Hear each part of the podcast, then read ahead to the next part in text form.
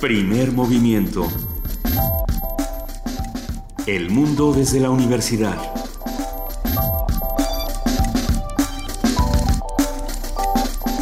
Son las 7 de la mañana con dos minutos de este 4 de septiembre, ya viernes, y arrancamos así, primer movimiento. Luisa Iglesias. Querido Benito Taibo, buenos días. Buen día a todos los que nos están escuchando aquí a través del 96.1 de FM. De entrada queremos invitarlos a que nos llamen, a que nos escriban. Estamos en arroba P Movimiento, en diagonal Primer Movimiento UNAM y en el teléfono 55 36 43 39. Nos acompaña como todos los días Juana Inés de esa, nuestra jefa de información. Buenos días. Buenos días, Benito Taibo, Luis Iglesias. Buenos días a todos los que nos escuchan. Muchísimas gracias por estar aquí en Primer Movimiento. Ah, arrancamos, ¿qué les parece si comentando una noticia que se volvió ya internacional a pesar de que sucede en Guatemala, un país donde en los últimos años no había pasado nada y sin embargo estaban pasando muchas importantes cosas. Otto Pérez Molina, presidente hasta el día de ayer de aquel país, fue el Congreso le ha quitado el fuero y fue eh, instalado en una prisión militar en lo que entra a juicio. Eh, es increíble. Las declaraciones eh, son de todo tipo, desde lo que podemos encontrar en redes sociales hasta las mismas palabras de Otto Pérez Molina que dice que, que bueno, que él se pudo haber dado a la fuga, pero que quería enfrentar este asunto, vamos a decirlo, de manera honorable, aunque bueno. Aunque no haya honorabilidad en el tema. y sin embargo, ¿se acuerdan que yo mencioné el tema de la fuga cuando hablamos con, con nuestro amigo guatemalteco? Que, siempre siempre existe una posibilidad. Pues, pues, sí, qué bueno que no sucedió, pues, ¿no? Vamos, ah. vamos a ver cómo, cómo evoluciona, qué es lo que va a pasar, cuáles son los... Cómo, cómo, se, ¿Cómo se trabaja un tema como este? ¿Desde dónde se aborda ya que él está en prisión? ¿Qué, qué es lo que va a pasar ahora?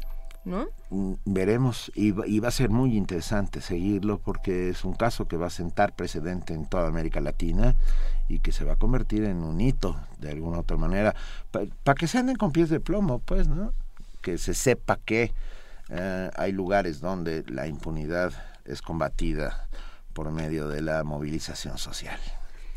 Eso creo que es importante. Es fundamental, sin duda. Y por eso aquí en Primer Movimiento vamos a estar platicando de lo que ocurre en Guatemala, pero también vamos a estar platicando de lo que está ocurriendo en todo el mundo, que, que bueno, han sido noticias muy fuertes, yo creo, esta semana. Esta imagen del niño sirio que, que le ha dado la vuelta al Internet, le ha dado la vuelta al mundo y que nos ha dejado a todos helados. Y bueno, el día de ayer muchos artistas plásticos, pintores, dibujantes hicieron sus propias versiones de esta imagen que pueden encontrar en internet nosotros intentaremos compartir algunas que son muy muy bellas y que sin embargo pues son muy sensibles, muy muy desgarradoras. Hay una, hay una ilustración muy bonita que es eh, la imagen de este niño sobre la playa, toma, bueno, recortado y puesto sobre una mullida cama. Ah, esa es muy bonita porque bueno, habla de de que el mundo debería conservar la esperanza, no lo sé. Yo siento que la civilización se está derrumbando y con estas cosas cada vez más. Pero la esperanza no debe ahogarse. No, y ya hay una serie de movimientos internacionales, el problema es ver cuánto duran, digamos, ¿no? Pero hay una serie de movimientos internacionales, hay un hashtag eh, que no recuerdo exactamente cómo es, de una mujer que lo, que lo lanzó, que está haciendo una serie de acciones de ir a llevar comida. y es eh, algo así como recordemos nuestra humanidad o, volvamos a nuestra humanidad. Lo, voy a buscar ahora. lo que es cierto es que frente al fenómeno gravísimo que está sucediendo de la migración hacia Europa, están respondiendo la sociedad civil antes que los gobiernos, ¿no? Los, los, la población de Múnich, por ejemplo, se volcó a los centros de acogida a dar comida, ropa, apoyo, dinero. Y una y otra muy eh, bonita iniciativa está sucediendo en Islandia. Deberíamos hablar sobre eso en algún momento. Ah, eh, Islandia es un país que tiene 330 mil habitantes. O sea, si te pones a pensarlo, es casi la colonia Roma. O sea, es chiquitito, a pesar de su extensión. Bueno, pues están haciendo los ciudadanos están pidiendo a su gobierno que se convierta Islandia en un país de acogida. Eh, y puede resultar uno de esos sitios únicos en el mundo. Habrá, habrá, habrá que ver qué pasa con Islandia y habría que hacer también un análisis de cómo esto que está pasando en Europa y que para muchos es el fracaso de estas políticas migratorias, es algo que no solo pasa ahí, es algo que está pasando en nuestro país, que no podemos ignorar, es algo que ha pasado en toda Latinoamérica, es, es una situación fuerte y si le damos la espalda, nos estamos dando la espalda entre todos. A nosotros mismos, tienes toda la razón. No lo hagamos. Arranquemos el programa. Venga, hoy es viernes, hoy es viernes de ocio eh, vamos a arrancar con el Centro Universitario de Teatro. Hablaremos con el compañero Alaciel Molas.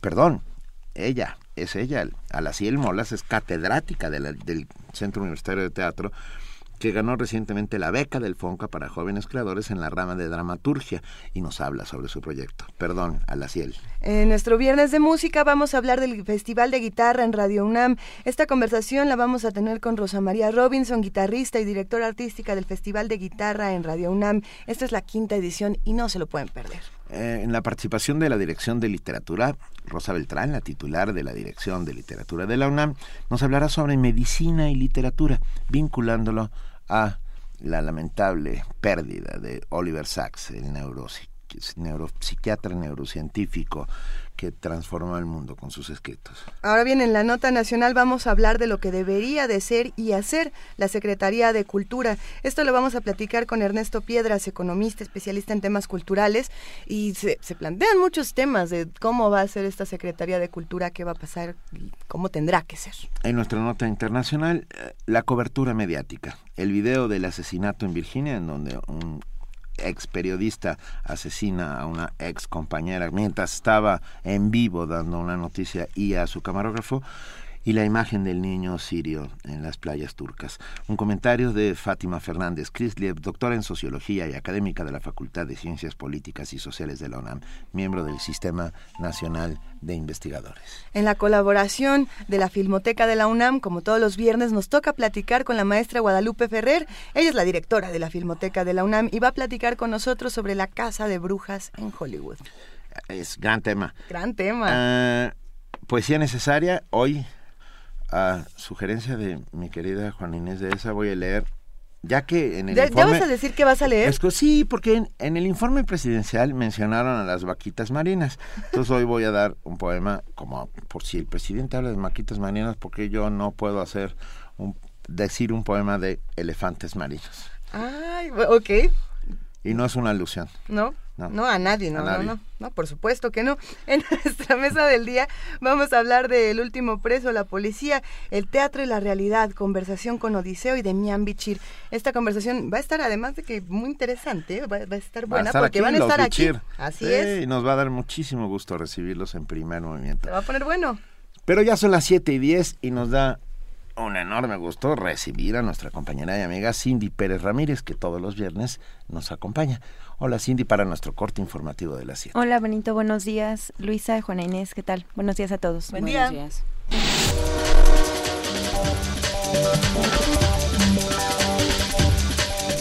La Comisión Nacional de Derechos Humanos y la UNICEF lanzaron un llamado a autoridades y organismos de derechos humanos para implementar la Ley General de los Derechos de Niñas, Niños y Adolescentes.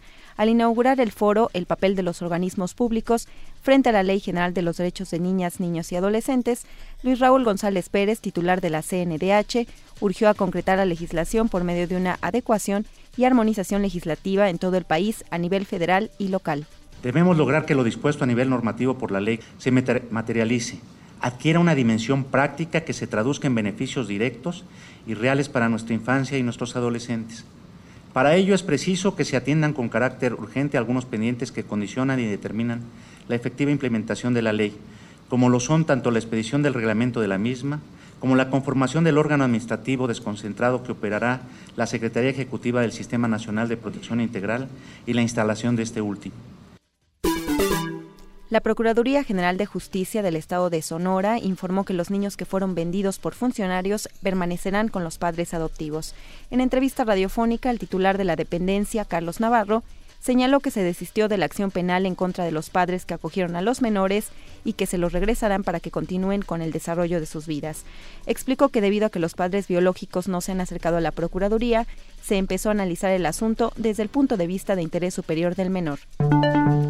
La senadora Adriana Dávila Fernández indicó que la Procuraduría General de la República debe atraer el caso de la venta de bebés en Sonora, donde hay involucrados servidores públicos estatales.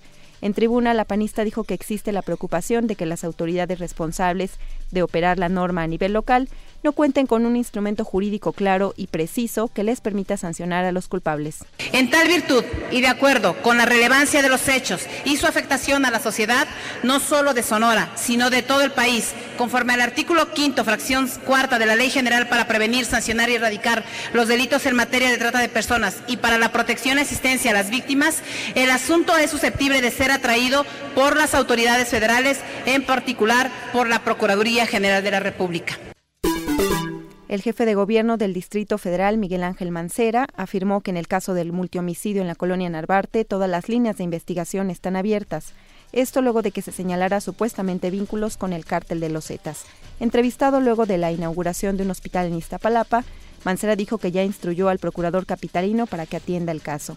Asimismo, indicó que es necesaria la depuración constante de los cuerpos policíacos después de que se diera a conocer la participación de un ex elemento de la policía capitalina en este crimen. En el panorama internacional, en Guatemala, el juez Miguel Ángel Gálvez dictó prisión provisional para el expresidente Otto Pérez Molina. Esto luego de haber comparecido ante los tribunales por delitos de corrupción, luego de renunciar a su cargo. Pérez Molina dijo que será respetuoso de las leyes y afirmó que nunca ha pretendido huir del país. El juez señaló que no se trata de una prisión preventiva, sino prisión provisional para garantizar el fin fundamental de poder continuar con la audiencia de primera declaración de este viernes.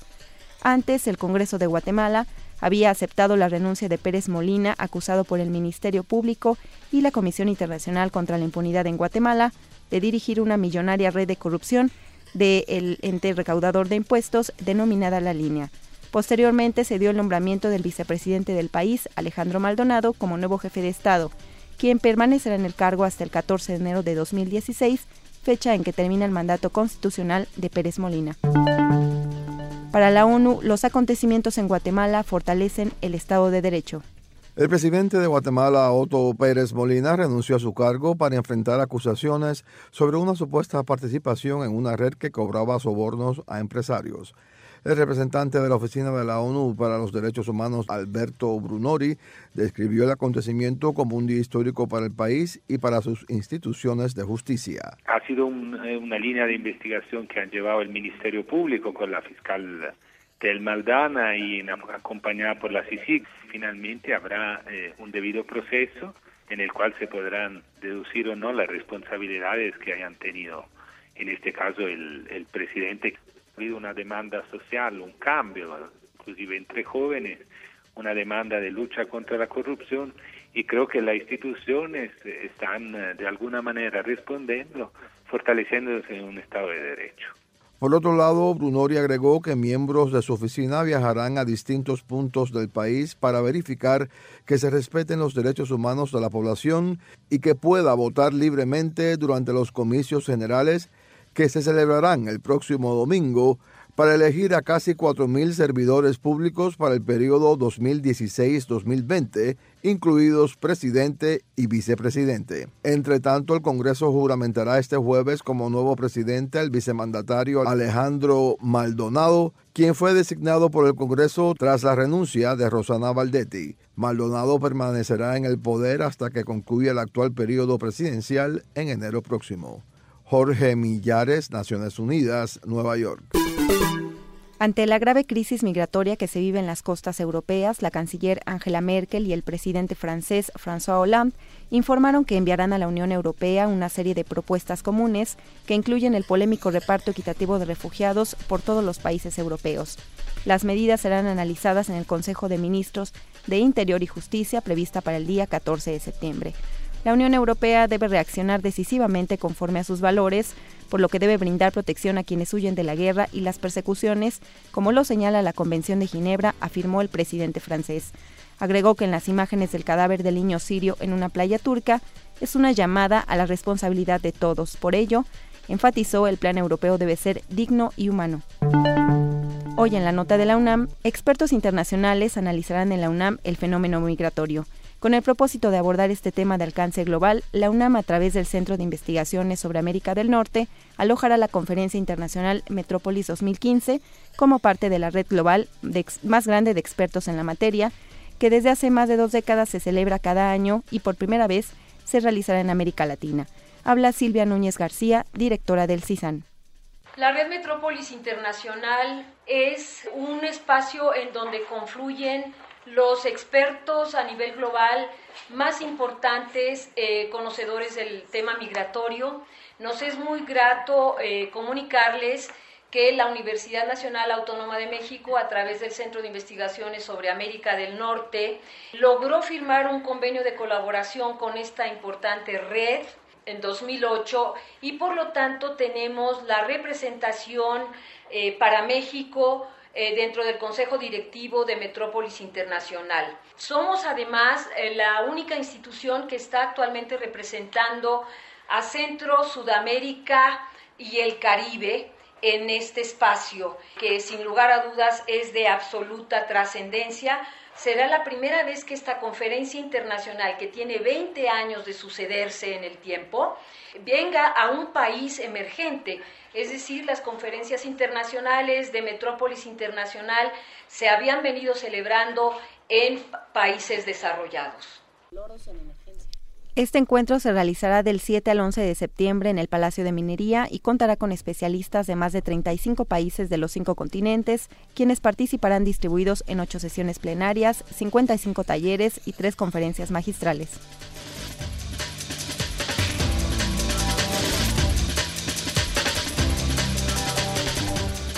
Mil gracias Cindy Pérez Ramírez por este corto informativo de las 7 de la mañana y nos escuchamos en una hora. Así es, Luisa, que tengan bonito día.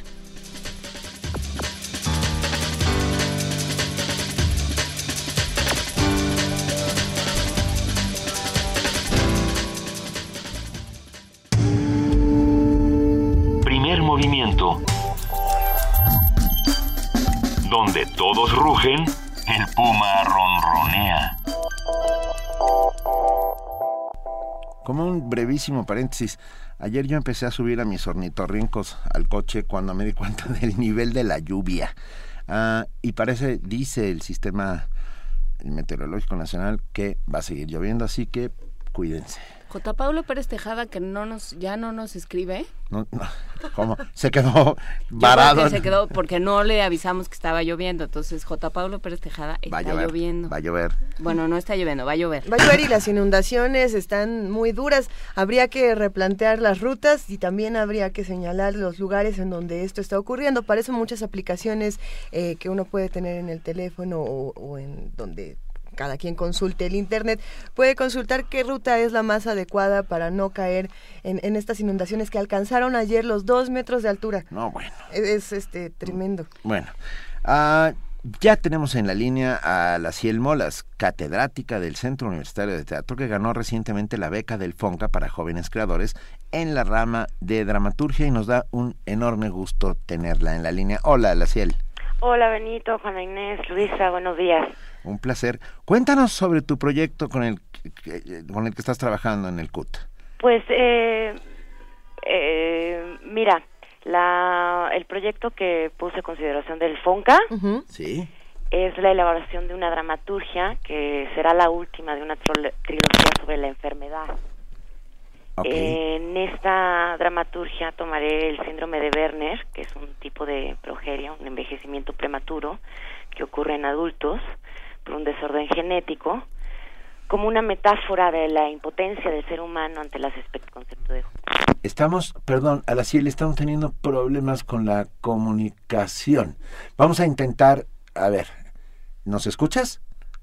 Bueno, no nos escucha. Que les recordamos, aprovechando este momento en que Teléfonos de México nos brinda la oportunidad de decirles a todos ustedes que hoy tendremos a no hay teléfonos, se nos fueron los dos teléfonos. en un momento. parece ser que eh, nosotros hablando de la lluvia. Ah, ¿verdad? Ah, ¿verdad? Claro que es. Para que se te quite, Taibo. Tremendo, para que se te quite, Taibo. Ah, hoy tendremos la tómbola en la que se regalará el diccionario María dos tomos de María Moliner que muy amablemente nos ha dado nuestros amigos de Colofón.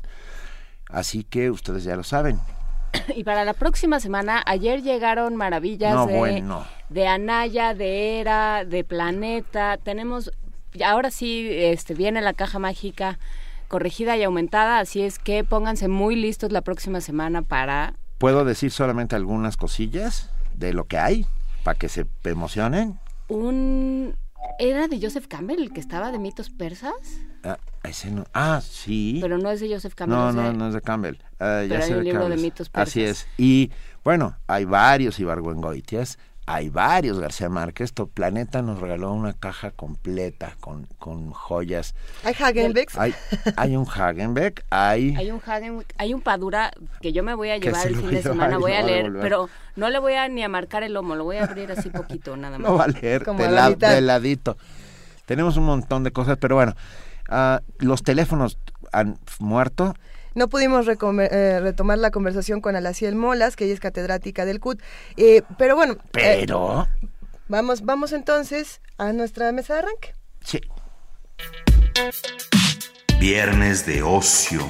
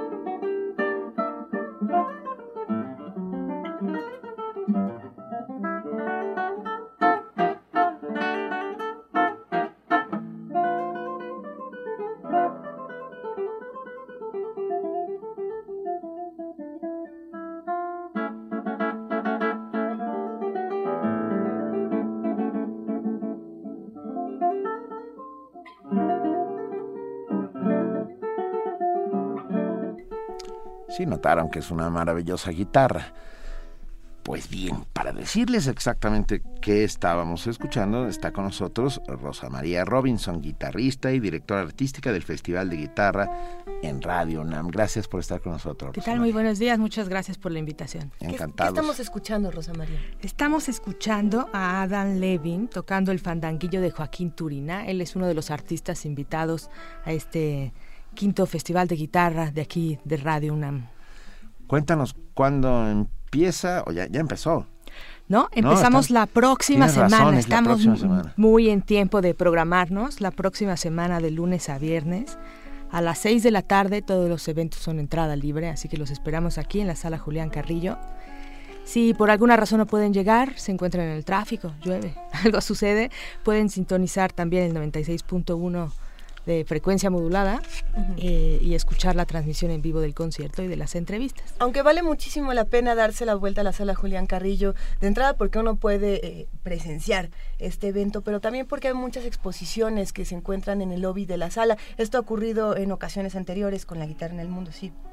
Eh, sí, en este festival, que es como dices ya en la quinta edición, todas las ediciones ha estado Quitra Laudería, que son dos lauderos, Daniel Guzmán y Miguel López, que presentan esta exposición de laudería de, eh, de instrumentos históricos, vale muchísimo la pena. Tienes a los lauderos, puedes preguntarles, ¿y ese instrumento qué es? ¿Cómo se toca? ¿Por qué? Los estudiantes pueden también probar los instrumentos. También uno de los objetivos del festival es que los estudiantes de México puedan eh, como relacionarse con, con, artistas internacionales como los que vienen o con chicos estudiantes que están también programados en el festival y, pues la idea es crear como eh, una comunidad, ¿no? En realidad, pues es una comunidad de guitarristas que ya no es tan pequeña, ¿no? Pero vale la pena como, como crear estos vínculos, ver qué están haciendo, dónde están estudiando, por qué, qué sucede del otro lado del mundo, ¿no? Oye, Rosa perdón, pero ese es un tema que a mí me apasiona, la laudería. Hay, buena, hay una buena escuela de lauderos mexicanos, hasta donde yo sé. Hay muy buena escuela de laudería en todo México, no nada más en Paracho, sino en todos no, no, Bueno, yo sé de Morelos, de un sitio donde hacen instrumentos espectaculares. En Veracruz también hay una historia que hay que traer a Antonio López, el guitarrista, que nos la cuente de un extrañísimo eh, eh, noble, no, Ah. un extrañísimo noble español que decidió traer, que decidió que hay, hay un instrumento que diseñó Leonardo da Vinci, cuya, cuya caja es, caja de resonancia es- está modelada, está hecha en plata y está modelada en una quijada de caballo, una cabeza de caballo. Ay. Entonces, él dijo, ¿en dónde, ¿en dónde pueden hacer eso tan extraño? En México. Pues, en- o sea, Veracruz, ¿quién, le, quién le contestó en. México? André Breton. ¿no? Y entonces vino aquí a que un laudero y existe toda esa historia, es una historia real y pero empieza por vamos a matar un caballo porque Yo no necesitamos el tenía ni molde. idea de es, semejante es fantástica cosa. historia, vamos a traer a Antonio López el guitarrista a que nos la cuente, porque es muy bonita. Pero entonces, no solo hay quijadas de caballos hechas instrumentos, sino una gran escuela de laudería. Parachos, uno de los sitios, por supuesto, tradicionales, míticos, ¿no? Donde se hacen guitarras desde tiempos, desde el siglo XVIII, creo, ¿no? Sí, tiene muchísima historia también en otros lados del país. Y la escuela de laurería y también la escuela de guitarra es una escuela fuertísima. Uno de repente está en México y dice, bueno, a lo mejor no es una escuela muy fuerte, pero vas afuera y ves cómo están los demás y la verdad es que es una escuela fuertísima, ¿no? Que vale la pena también como, como llevar más adelante, ¿no? No dejar perder. ¿cu- ¿cuál es la importancia histórica de la guitarra eh, hasta, los, hasta nuestros días? La importancia histórica. Se- se puede, bueno, ¿Por qué no- porque, porque es fundamental que exista la guitarra desde que desde que surgió Porque, hasta ahora, porque porque es- camina, es un instrumento que camina. y resiste, ¿no? y además Que resiste. resiste, es un instrumento como de resistencia. Y muy transportable. O sea, si se ese Más plan. o menos, una flautita estaría mejor. Bueno, claro. Sí, Sí, pero, pero- querida, pero, pero te, invito, te pero- invito a llevar un arpa por el mundo. No, no, no, no, Ah. más allá de la guitarra, un chelo ya no. O sea, Bueno, Guillermo Briseño arrastraba un contrabajo, pero eso es otra historia. Eh, no, pero sí pensando creo que- en, en la guitarra como instrumento, porque te permite cantar, cosa que no te permite una flauta. También tiene, tiene una característica muy especial que a mí me gusta mucho. Y bueno, primero físicamente es un instrumento que se toca directamente con las manos, ¿no? El piano, por ejemplo, bueno, tocas las teclas y, está un poquito para allá. La guitarra es directamente, y eso me gusta mucho, ¿no? El sonido viene directo tanto de la mano derecha como de la mano izquierda. Y tiene como un espíritu muy íntimo. No es como un un instrumento de concierto de que te vas a llevar a un estadio es una es una cosa muy íntima que crea como un pues un estado muy bonito en, los conciertos. Acabo de recordar una frase de Paco de Lucía dicha en un momento esencial de la historia de España, en medio del franquismo, cuando le preguntaron qué es para usted, o sea, la guitarra, y dijo algo que, que le causó un broncón. Dijo, pues miren, es muy fácil, la izquierda es la que piensa y la derecha la que ejecuta. Claro, estaba haciendo una apología ideológica violentísima que le, que, bueno, le cancelaron cientos de conciertos, pero bueno, ¿es cierto esto? ¿Es la izquierda la que absolutamente piensa? siempre Sí. es la izquierda la que piensa Venga, gracias, querida. Y en ese sentido, hablando con jóvenes guitarristas, hablando con personas que están mucho en contacto con este instrumento, hay quienes dicen, eh, bueno, lo que ocurre con, con la guitarra es que es un, un- un instrumento que está en contacto directo con mis vísceras, ¿no? Es decir, está pegado a mi cuerpo, está en contacto con mis manos, es una extensión de mí mismo que, que- que es dura, que es fuerte y que yo puedo controlar directamente qué tanto, tan enojada o qué tan tranquila está. Sí, yo creo que responde responde perfectamente a lo que tú estás sintiendo y a lo que le transmites a través del cuerpo, ¿no? Y creo que también tiene una tradición eh, más que los demás instrumentos, una tradición popular y una tradición como como que está ligada al corazón de todas las personas. Todos tenemos una guitarra, si no es tu casa, el primo, todo el mundo ha tocado una guitarra. Entonces tiene como algo muy familiar. es un cercano. instrumento cercano. Por, por supuesto. Cuéntanos eh, del festival, quiénes van a estar, qué días, cuánto cuesta, todo. O sea, cuéntanos todo. todo. No cuesta nada, es entrada Eso, libre. Tienen es- que venir a las seis a la sala Julián Carrillo. Va a haber concierto, entrevista, pueden platicar con los artistas, preguntarles lo que quieran, pueden preguntar a los lauderos. La idea es es convivir, es crear como una comunidad más fuerte. Bueno, empezamos el lunes, el lunes 7 de septiembre, que ya es el próximo lunes, con un dúo, se llama Alep Dúo, Gustavo Camacho y Eric Trejo. Ellos son estudiantes, estudiantes de música, bueno, de un nivel ya están estudiando maestría, uno en el Mozarteum de Salzburgo y el otro está estudiando en Berlín. En realidad, decir que son estudiantes, ¿no? Es verdad, pero tienen un nivelazo. Ellos presentan eh, música tradicional mexicana en arreglos muy muy lindos y también un poco de música contemporánea, algo de Ernesto García de León, entre otras cosas. El martes viene Matthew Rody y Adam Levin de los Estados Unidos. Y bueno, ellos pertenecen a un a, una asociación llamada Kitara Project. Están trabajando paralelamente aquí en esta semana en una comunidad de Ixtapalapa llamada Yuguelito. Arrancamos, estamos muy contentos, yo colaboro con ellos. Arrancamos un taller de guitarra para los niños y jóvenes de esta comunidad marginada. Eh, proyectazo, ya les platicaré después. El miércoles, Luis Benítez, que es becario del FONCA, y nos presenta un programa que se llama La guitarra mexicana del siglo XX, muy interesante, ¿no? Viene desde Ponce hasta Eduardo Angulo, Enrico Chapela, compositores más de ahora, ¿no? El jueves, muy interesante, el jueves, Infortunio Dúo Tango, César Lara en la guitarra y Javier Noyola al bandoneón, presentan dúos de guitarra, piazzola y también tangos tradicionales. Muy, muy, muy recomendable. Ellos estuvieron aquí en la cabina de primer Estuvieron aquí hace poquito. Sí, sí, Va a ser un Ellos van a estar el jueves. Muy, muy buenos, además súper agradables, ¿no? Y el viernes cerramos con Marina Tomei, una italiana que está estudiando aquí en México con Carlos Laguna. Es un programa bastante clásico, Ponce, Mertz, Petrassi, Tú eres guitarrista también. Yo soy guitarrista, tengo cara. tengo cara, me encantó. Tengo la cara de guitarrista. no, no lo sé. No, yo. Soy guitarrista. Eh, este año tengo también una beca de, del FONCA, de, creadores escénicos. Siempre me, viene por decir jóvenes creadores, pero ya no es jóvenes creadores. Ok, todos son jóvenes. Todos somos jóvenes. diga lo contrario. Eh, hice una gira ahora en verano, así que vengo como muy contenta de que este año hay muchas actividades. ¿Y qué, qué, es lo que a ti te apasiona de este instrumento? ¿Qué es lo que has descubierto en tu propio viaje que, que se refleja además en la guitarra, en el mundo, en el festival?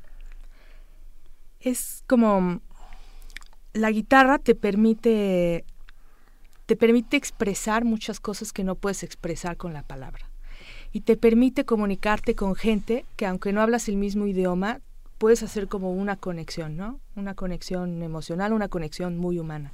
Y es lo que a mí me gusta de, de la guitarra y de la música en general. Y, tengo la sensación de que algo que va a suceder durante estos cinco apasionantes días, de lunes a viernes va a ser, ah, es la demostración tácita, implícita, absolutamente palpable, de que la guitarra no solo es un instrumento de acompañamiento, que mucha gente lo mira así, Ah, no, o sea, tráete la guitarra para acompañar a Pepe que ya llegó, con, etcétera. Sino, sino un, está rodeada de maravillas. Eh, no sé, estoy pensando en Joaquín Rodrigo, estoy pensando en, en híjole, en un montón de, de, de, grandes guitarristas, ¿no? Que transformaron esta lógica de guitarra de acompañamiento a la gran guitarra de concierto.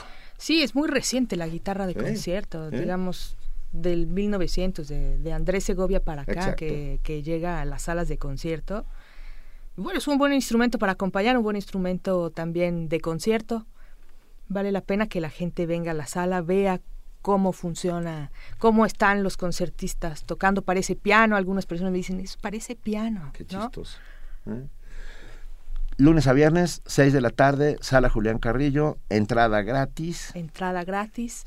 Eh, exposición de laudería también muy interesante, no se la pierdan. No tienen un instrumento que es como una quijada de un caballo. Que, no. Que, era, que diseñó Da Vinci y es de plata. es muy bonita historia. No, la historia es alucinante, por decirlo más suavecito. Lo más bonito es que el, el, el noble haya decidido, que sí, no me acuerdo de su nombre, pero sí me acuerdo que era noble español que era grande de España, que haya decidido eso se va a poder hacer en México.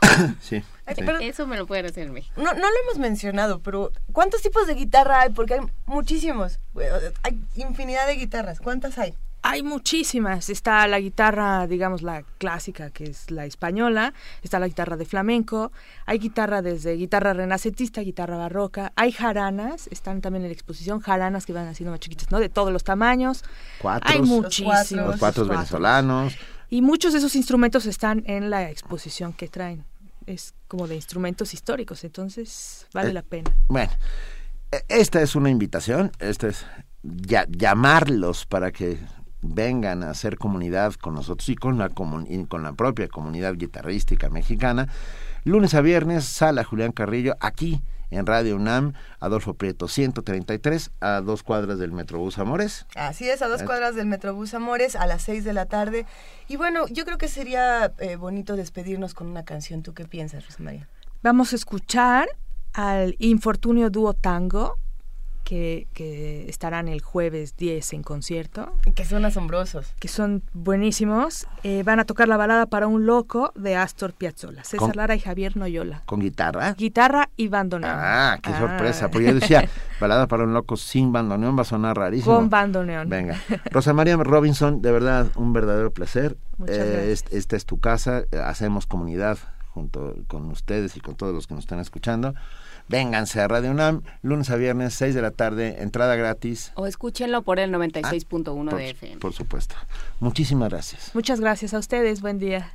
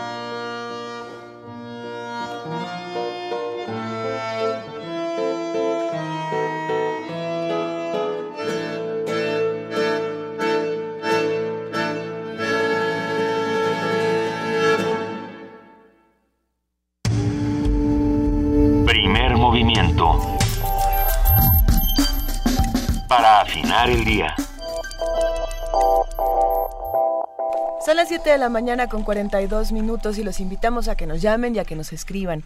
Estamos en arroba PMovimiento, en diagonal Primer Movimiento UNAM, en Primer Movimiento UNAM arroba gmail.com y en el teléfono 5536 4339. El asunto es que volvieron los teléfonos. Que volvieron los teléfonos y que hoy vamos a dar el regalo, este diccionario María Moliner. Muchísimas gracias a Colofón por este generoso regalo. Visitemos el catálogo de Colofón, vean qué, qué, les interesa. Siempre hay un libro para cada quien. Siempre. Y le pedimos una disculpa a Alaciel Molas, que estábamos hablando con ella, catedrática del CUT, nos estaba empezando a contar del proyecto del Su proyecto de dramaturgia sobre la enfermedad. Alaciel, ¿estás ahí? Sí, aquí estoy. Ay, mil disculpas, pero bueno, no, ahora sí que los teléfonos no tienen palabra de honor. Sí, no, no, hay problema, aquí estamos. Nos estabas empezando a contar sobre tu proyecto, que era la tercera parte de una trilogía sobre, la, enfermedad, el síndrome de... De Werner. De Werner. Cuéntanos. Pues este, mm, les comentaba que voy a tomar el síndrome de Werner como una metáfora eh, de la impotencia del ser humano ante las expectativas ideales del concepto de juventud, ¿no?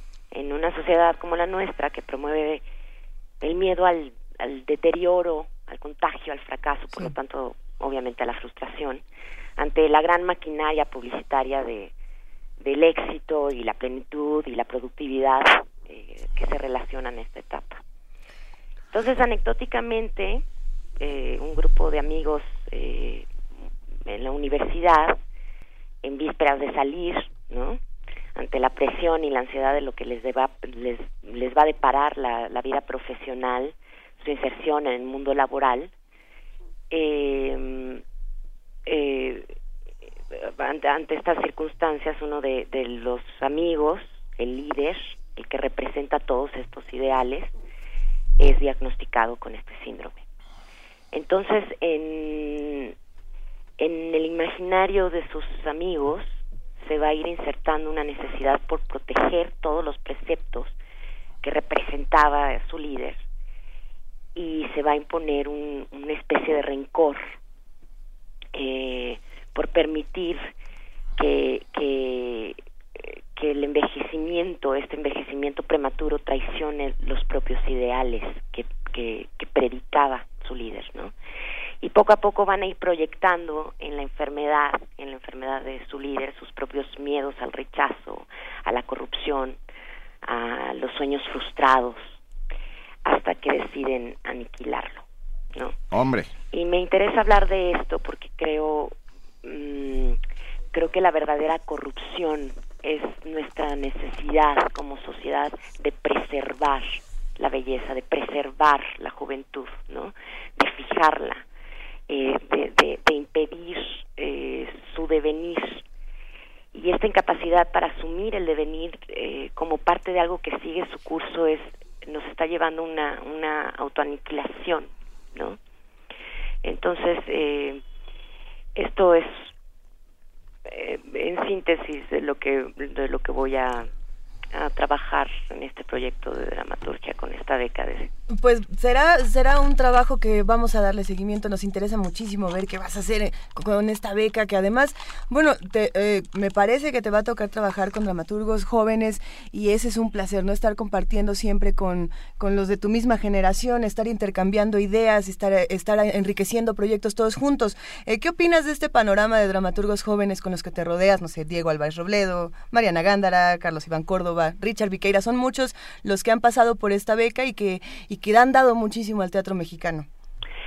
Pues eh, yo siempre aplaudiré la, la pluralidad de voces, ¿no? Eh, lo que me parece enriquecedor siempre es eh, una verdadera interlocución que, parte de un posicionamiento frente al mundo, ¿no? De nuestros propios de nuestras propias inquietudes y me parece que, que está muy bien representado por por por este por eh, por el gremio no que cada uno eh, tiene una voz y, y, tiene una línea de investigación muy específica y por supuesto en forma y en contenido eh, se ve reflejadas estas estas inquietudes, se ven reflejadas estas inquietudes. Y mm, me entusiasma mucho eh, eh, la interlocución ¿no? Me entusiasma mucho el, intercambio de ideas, este, esta reflexión continua que, que, creo que tiene que ser un ejercicio diario de nosotros los creadores eh, con respecto a nuestro propio quehacer, ¿no? Y nuestra y el diálogo que tenemos con, con, con la realidad, como como como como esto, como todo lo que está sucediendo está afectando también nuestra forma de percibir este el tiempo y el espacio y por lo tanto eh, están afectando eh, nuestra percepción del acontecer escénico claro. entonces creo que creo que con esta beca hay una gran oportunidad para este intercambio de, de, de ideas para esta reflexión no y que tienen mucho que ver eh, con mi línea de investigación que, que llevo en el, en el CUT, ¿no? que tiene que ver con el sujeto y la predicación en el acontecer escénico. Suena, suena maravilloso. Yo espero ver muy pronto una de tus obras puesta en escena. Sí, pues... Eh, yo dice, yo también. Yo también. La vamos a ver muy pronto. Sí, sí, sí, seguro.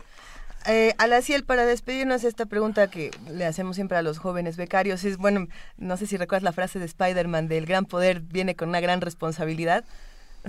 Pues no la recuerdo, pero la escuché. Eh, es nuestro filósofo de cabecera, Este gran poder tiene una gran responsabilidad.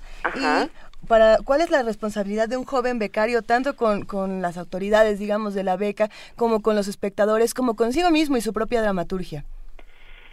Híjole, pues yo creo que la responsabilidad es este está muy relacionada con la honestidad, ¿no? Con, no, no, traicionarse a uno mismo. Este es un, un gran apoyo para que puedas crear y no y no viceversa. No no no creas porque tienes el apoyo. Entonces creo que la responsabilidad está eh, eh, precisamente en, en en tener muy clara tu línea de investigación, en lo que propones como las actividades eh, a favor de, de, la creación, de lo que te interesa, insisto, a nivel discursivo, decir, ¿no? Y, y por supuesto que es una gran, gran, gran, gran responsabilidad porque eh, primera por la situación en la que estamos viviendo a nivel cultural, eh, porque es un apoyo económico eh, importante que se le da a varios jóvenes de distintas este de distintos campos ¿no? de especialidades y y porque tiene que ver con la renovación y la reflexión, insisto, continua de, de nuestro propio quehacer, ¿no? O sea, establecemos un diálogo con la realidad, pero también estamos estableciendo un diálogo con el arte mismo, ¿no? Y creo que ahí radica nuestra nuestra eh, responsabilidad. Bien. Tienes toda la razón y bueno, los creadores crean con o sin apoyos, es mucho mejor que los haya, eso nos queda clarísimo a todos. Pues sí. A la Ciel Molas, mil gracias, catedrática del CUC, del CUT, eh, recientemente beneficiada con esta beca del, del FONCA para jóvenes creadores. Yo quiero ver tu obra lo antes posible. Estaremos muy pendientes y por favor, en cuanto, en cuanto tú sepas algo, nos lo cuentas, ¿no? Por supuesto. Muchísimas gracias y que tengan muy buen día. Un abrazo. Y sus radioescuchas. Gracias. Hasta luego. Primer movimiento. Donde la raza habla.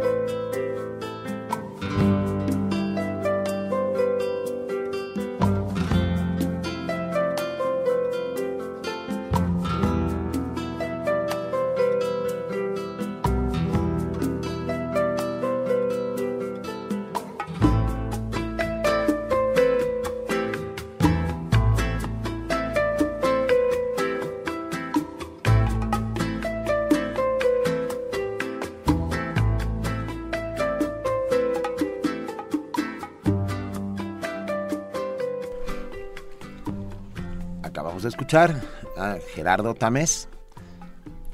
Y con Arpatlán, que es, sí, que es una de sus obras que a mí me gusta más junto con Tierra Mestiza. Eh, y bueno, pues ah, porque Manuel Defis nos preguntaba por Twitter por qué no iba a estar Gerardo Tamés en el concierto, de, en, el programa de la guitarra en el mundo, pues, o en el festival, en el programa del festival. Pues básicamente porque hay muchos guitarristas, supongo. Y se le está dando la oportunidad a, proyectos jóvenes, ¿no? Creo que... Qué bueno. Creo que eso es muy emocionante, que, que la sala Julián Carrillo le esté abriendo estos espacios tan importantes a proyectos jóvenes que van a dar muchísimo de qué hablar más adelante. Desde luego, y bueno, pues sí estamos buscando a Gerardo Tamés para que venga un día de estos aquí a cabina con todo y su guitarra. Que venga. Que venga, que venga, me encanta. Que venga Gerardo Tamés. A ver, entonces, le recordamos, hoy ya, es más, está frente a mí el, ¿cómo lo llamaremos? Mini vitrolero con todas sus llamadas con todos, o que más de 200 personas. Sí, es un vitrolero bonsai. Es un, vitrolero bonsai, ah, qué bonito donde vienen todas, todos ustedes que han colaborado y han hecho comunidad con nosotros para llevarse el diccionario de María Moliner que nos ha dado nuestros amigos de Colofón. Más de 200. Vamos a, vamos a, como es un momento francamente este, importante, lo haremos en la última hora del programa y le pediremos a uno de los bichir que lo saque, ¿no? Espero que sea, va, a ser lucidor, pues. Va a estar bonito, igual de lucidor que ese premio que se van a llevar y de los próximos premios que vamos a estar regalando aquí en Primer Movimiento, así que estén al pendiente. Caja Mágica está llena de cosas nuevas, de verdad, aprovechenla, no saben qué maravillas tenemos, tenemos novedades de Era, de Alianza, de, planeta Ah. Eh, y de y bueno y de la UNAM tenemos cosas espectaculares. Ah, digo de ese libro de Efraín Huerta que nadie me ha hecho caso, me lo han malmirado. ¿Quién te malmiró a Efraín Huerta? nadie, puede malmirar a Son las crónicas periodísticas de Efraín Huerta con una introducción de su hija Raquel Huerta Nava, eh, un libro imprescindible para entender a Efraín, al gran cocodrilo, al gran poeta, que además fue un maravilloso crítico cinematográfico, un observador de la realidad que plasma en estas crónicas y una bellísima persona. Y sí, y habría que hablar de, de nuestros, de la labor periodística de nuestros grandes escritores, porque hay, hay mucho de hay mucha tela de dónde cortar desde el, López Velarde me parece que tiene crónicas interesantes, políticas. Eh, desde luego Ibargüengoitia, Monsiváis, no, pero, pero el, pensar el periodismo como, como el lugar donde pudieron soltarse las plumas es un muy buen muy Pienso buen en tema. Vicente Riva Palacio, que sí, uno de los grandes. Pero ahí sí tienen razón, generalmente cuando un escritor que puede ser narrador o poeta de pronto se, se mete al periodismo, sí, sí es mal mirado. El ejercicio periodístico es como el menos, ¿no? Como, ay, ¿y eso que hacía? ¿Y esa cosita que hacía pues por ahí? Pero, Ejemplo, les voy a dar uno ah, para su sorpresa. A ver. Octavio Paz. Octavio Paz el, poeta Octavio Paz, este, eh, escribió eh, crónica periodística y lo hizo francamente bien. Es, pues claro, sí es un gran género, es un género. Es además, no, bueno, decir que si la leía en voz alta, pero sí, sí, sí. El género. Sí, que no lo lea en voz alta. Paz, todo bien mientras no sea en voz alta. Mientras Paz no lea sus propios textos, todo está perfecto. O, le, van a hacer el Un remix. chopo de agua. Estaba, iba yo, estaba a punto de imitarlo, pero no va a suceder. ¿Cómo se llamaba este proyecto eh, musical en el que hacían remixes con la voz de Octavio Paz? Cantando La Puerta Negra. La Puerta Negra, Cómo te voy a olvidar y todas estas canciones. Si alguien lo recuerda en casa, por favor, mándenos el nombre porque nos gusta mucho ese proyecto y nos ha sacado grandes sonrisas. México Gráfico dice, queremos ver el vitrolero. Foto, foto, pues. Ya va, en eso estamos, México Gráfico. ¿Ya está puesto en redes? Ya la subimos. Ya estamos subiéndolo. Roberto, Betito Diablito dice en Twitter que Efraín Huerta era poeta, comunista y atlantista. O sea, le iba a todas. Qué bonito. Qué gracias, gracias, gracias. Tienes Saludos razón, a Félix Fernández. era súper atlantista, es completamente cierto. Y su hijo David continuó con la tradición de poeta y atlantista. Que me da muchísimo gusto. ¿Te da mucho gusto que Sí, sea atlantista? sí. A Bueno, los del Atlante también, porque, Porque cada vez les irle cambia. al Atlante es un acto de fe. Es como irle al Cruz Azul. ¿Eh? Es Igual como que ir al Cruz Cruz Azul. Azul. Pero ahí es como Necaxa. apoyar a, a las derrotas. Es Porque- como en los héroes caídos. No voy a decir nada, pero hemos ganado cuatro partidos seguidos. Gracias. Son las 7 de la mañana Vamos con a perder 50. el fin de semana. Claro no, que no, contra no, quién. no, vamos a una pausa Claro y no. regresamos. Nadie va a perder. Vamos a una, pausa. Primer movimiento. Escucha la vida con otro sentido.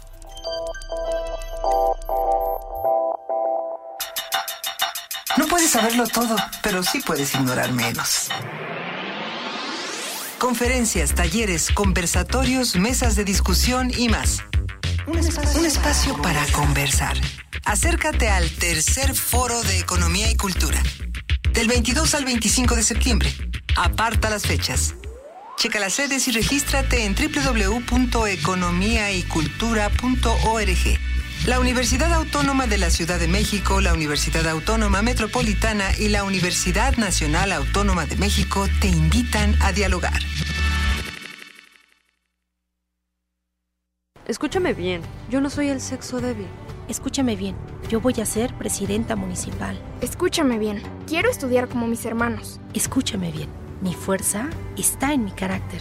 Escúchame bien, yo no estoy detrás de un gran hombre, estoy a su lado. Escúchame bien, me niego a ser invisible. Escúchame bien, seremos el 50%. En nuestras decisiones, propuestas e iniciativas, las mujeres escuchan. Movimiento de Mujeres Nueva Alianza. Una lista de nombres que pareciera interminable. Radio UNAM y el Comité 68 presentan la exposición Víctimas de la Violencia del Estado. La memoria es el arma más poderosa con la que cuenta todo ser vivo. Le invitamos a no perderla conociendo algunos de los nombres de las personas que han sufrido violencia por parte del Estado. Desapariciones forzadas, tortura, ejecuciones, prisión, víctimas de la violencia del Estado. Inauguración, viernes 4 de septiembre a las 19 horas. Esta exposición estará abierta al público de lunes a viernes de 10 de la mañana a 8 de la noche en el lobby de la sala Julián Carrillo de Radio UNAM, Adolfo Prieto 133, Colonia del Valle, muy cerca del Metrobús Amores. La entrada es libre. Radio UNAM y el Comité 68 le invitan a no olvidar.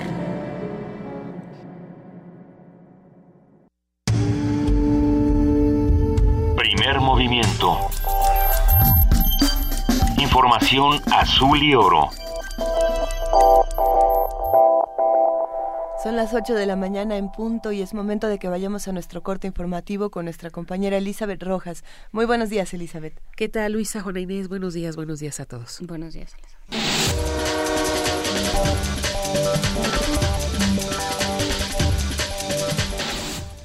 La Junta General Ejecutiva del Instituto Nacional Electoral aprobó declarar oficialmente sin registro al Partido del Trabajo y al Partido Humanista.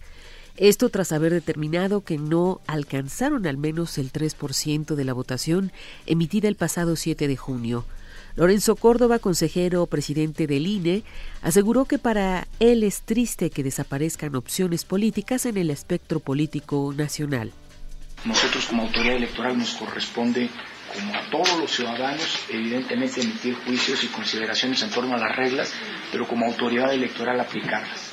Las reglas son las que son, establecen ahora un 3%, establecen la incorporación, la posibilidad de incorporación solo cada seis años. Creo que es algo que tiene que discutirse en términos de su pertinencia. Hay un falso debate a propósito de lo que implica el acceso de nuevas alternativas o la salida de algunas alternativas. En tanto, el magistrado presidente del Tribunal Electoral del Poder Judicial de la Federación, Constancio Carrasco Daza, aclaró que el Partido del Trabajo puede interponer un recurso para intentar salvar su registro. Informa el presidente de la Jucopo que el paquete económico 2016 llegará el próximo martes 8 de septiembre. El presidente de la Junta de Coordinación Política en la Cámara de Diputados, César Camacho Quirós, precisó que el secretario de Hacienda y Crédito Público, Luis Videgaray, expresó su disposición para dialogar con los legisladores de todos los partidos.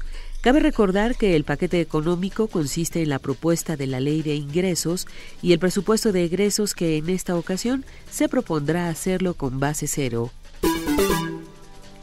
La Comisión Nacional del Agua anunció que se recargará uno de los mantos acuíferos que abastece a la población de Hermosillo y que se vio afectado por el derrame tóxico de la minera Buenavista del cobre del Grupo México.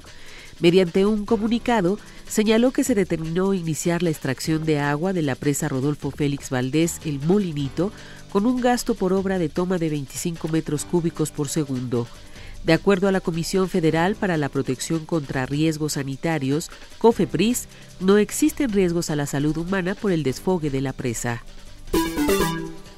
El Pleno del Instituto Nacional de Acceso a la Información y Protección de Datos Personales resolvió ocho recursos de revisión contra la Comisión Nacional del Agua, por lo que deberá hacer públicas las bitácoras de los vuelos en el helicóptero que hizo su extitular David Korenfeld. La comisión se había negado a brindar la información argumentando que se trataba de datos personales y asuntos de seguridad nacional.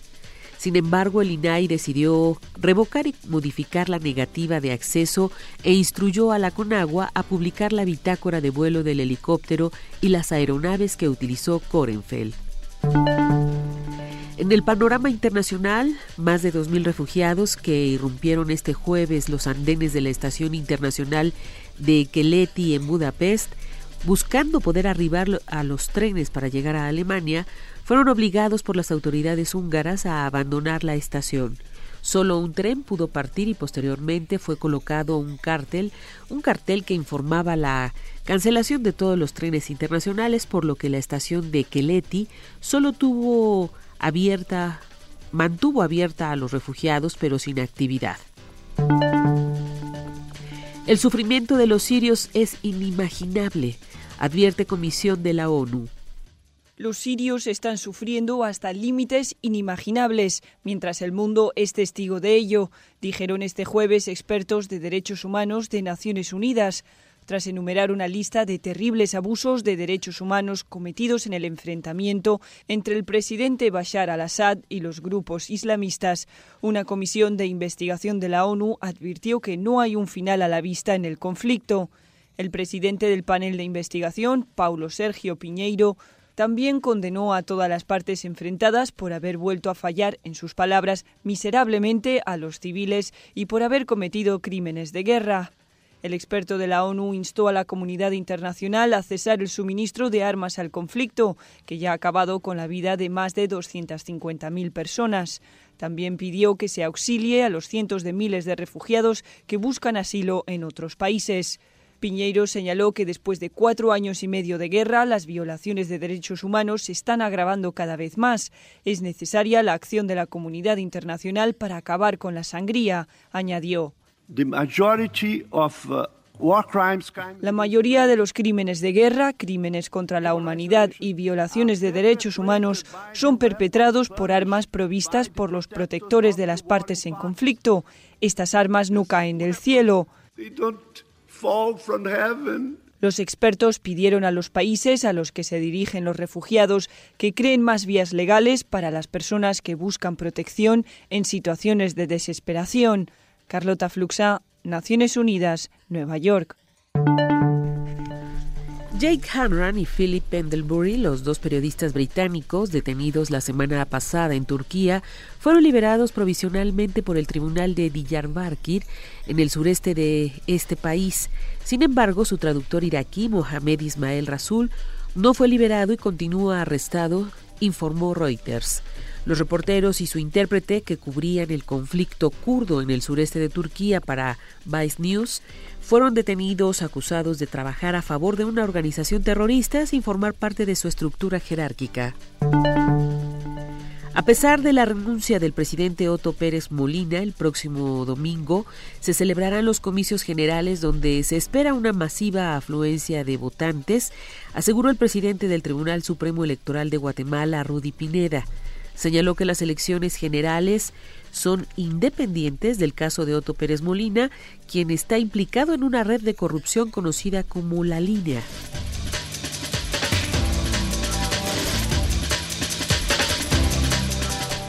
Son las 8 de la mañana, 7 minutos. Muchas gracias a nuestra compañera Elizabeth Rojas, que a pesar de estar como está, está aquí dando nuestro corte informativo de las 8. Nos vemos a las 9. Elizabeth, que te sientas mejor.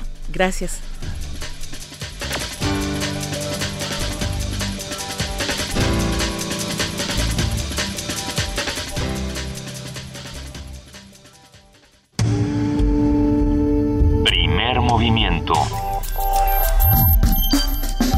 Donde la raza habla.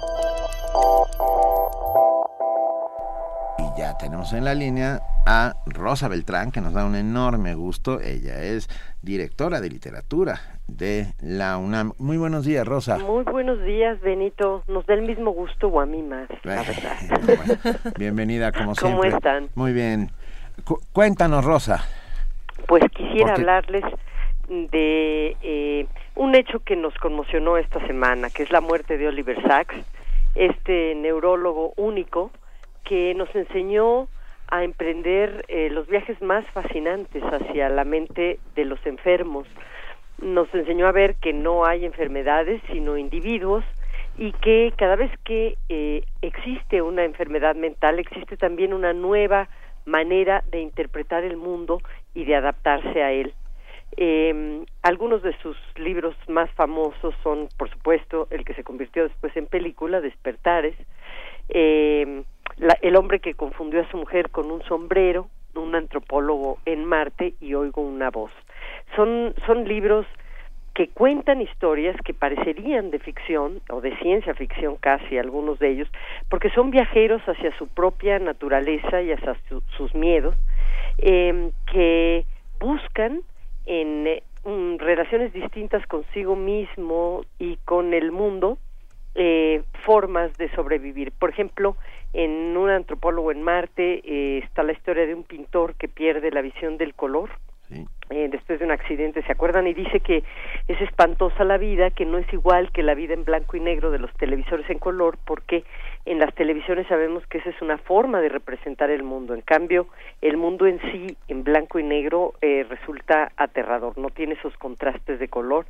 Hay un hippie que busca la felicidad, pero a la manera de los años 70, porque se quedó allí por un tumor cerebral y hay un cirujano que sufre el síndrome de Tourette, es decir, esa enfermedad que produce tics y que hace que tenga un comportamiento compulsivo en sus movimientos y, que de ser una persona discreta se convierta en una persona con parloteos incontables, ¿no? Y, por último recuerdo también la historia de un ciego que recupera la visión y encuentra que el mundo de las formas es una carga y regresa otra vez a la ceguera eh, como una forma de vida para él más vivible. Bueno, eh, uno a esta historia eh, lo fascinante que es el tema de la medicina y la literatura y de las enfermedades y la literatura y de cuántos autores han tratado desde distintos puntos también de eh, hablar desde un instrumento que no tiene que ver con lo estrictamente médico o científico de estos extraños mundos. Les voy a dar dos ejemplos de lo que puede encontrar nuestro eh, auditorio, en lo que pueden encontrar nuestros lectores en la dirección de literatura. ¿Se acuerdan ustedes de la pandemia, de aquel brote de gripe H1N1 en México? Por supuesto. ¿Cómo olvidarlo, verdad? todos, andábamos con tapabocas. Eh, y todo empezó en 2009 en el estado de Veracruz y al mes ya se había extendido de México a Estados Unidos y Canadá y después se hablaba también de que se habían detectado mexicanos a los que no dejaban entrar a varios países porque había contagios indirectos en España, en Alemania, en Corea del Sur, en Reino Unido, etcétera.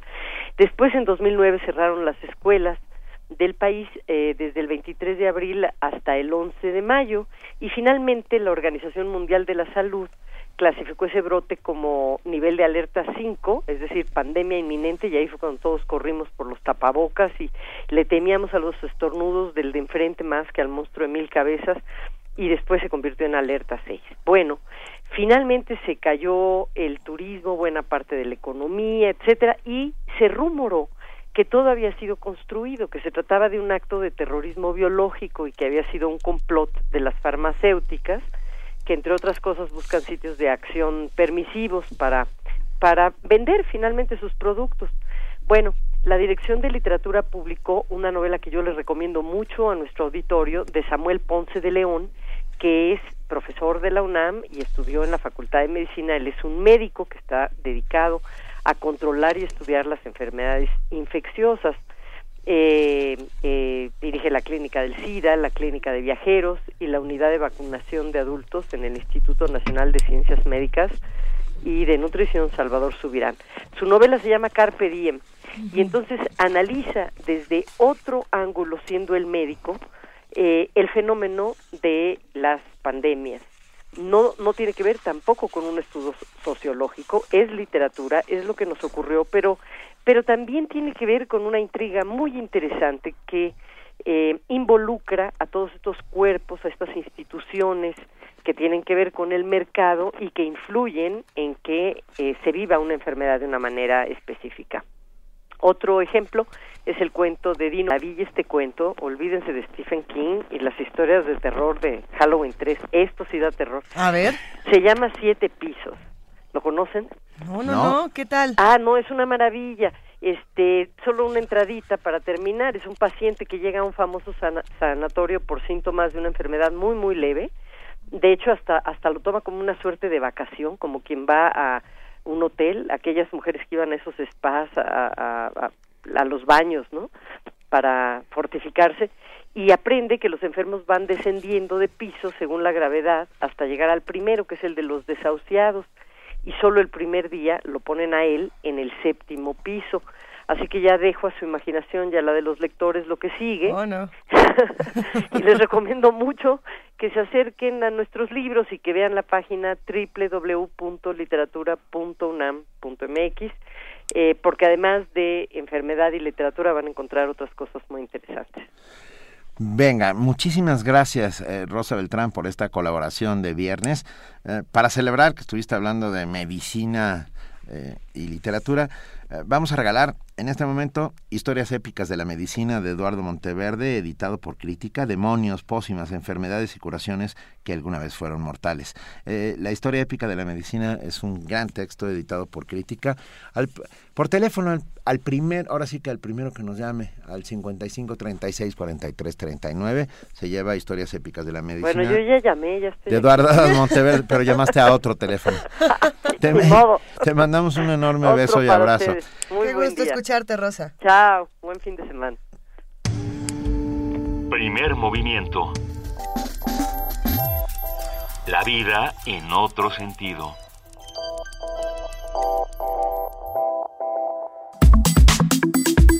Nota Nacional. El mensaje que con motivo de su tercer informe de gobierno ofreció Enrique Peña Nieto a la Nación anunció la implementación de una iniciativa para la creación de una Secretaría de Cultura. Ante el anuncio, Rafael Tovari de Teresa, eh, titular de Conaculta, dijo que la creación de una Secretaría de Cultura permitiría eliminar la duplicidad de funciones. Informó además que será el Consejo Nacional para la Cultura y las Artes el que proveerá los contenidos para que la propuesta llegue al Congreso de la Unión y sea aprobada. Para la creación de esta nueva secretaría, Rafael Tobar indicó que no se engrosará el número de empleados y que su mayor prioridad será integrar el patrimonio cultural desde una sola óptica. Como cabeza de su marco jurídico se mantendrá la Ley Federal sobre Monumentos y Zonas Arqueológicas, Artísticos e Históricos de 1972. La creación de una Secretaría de Cultura ha sido una exigencia de la comunidad intelectual mexicana desde hace varios años y que ahora por primera vez es abanderada por un ejecutivo sobre la viabilidad de una Secretaría de Cultura, cuál sería el diseño ideal y para qué podría servir todo este análisis. Esta mañana vamos a dedicar nuestra nota nacional a este tema. En un momento más hablaremos con Ernesto Piedras, él es economista, especialista en temas culturales, autor de diversos libros, artículos y ensayos y capítulos en libros colectivos, entre los que destacan cuánto vale la cultura y las industrias culturales y el desarrollo de México.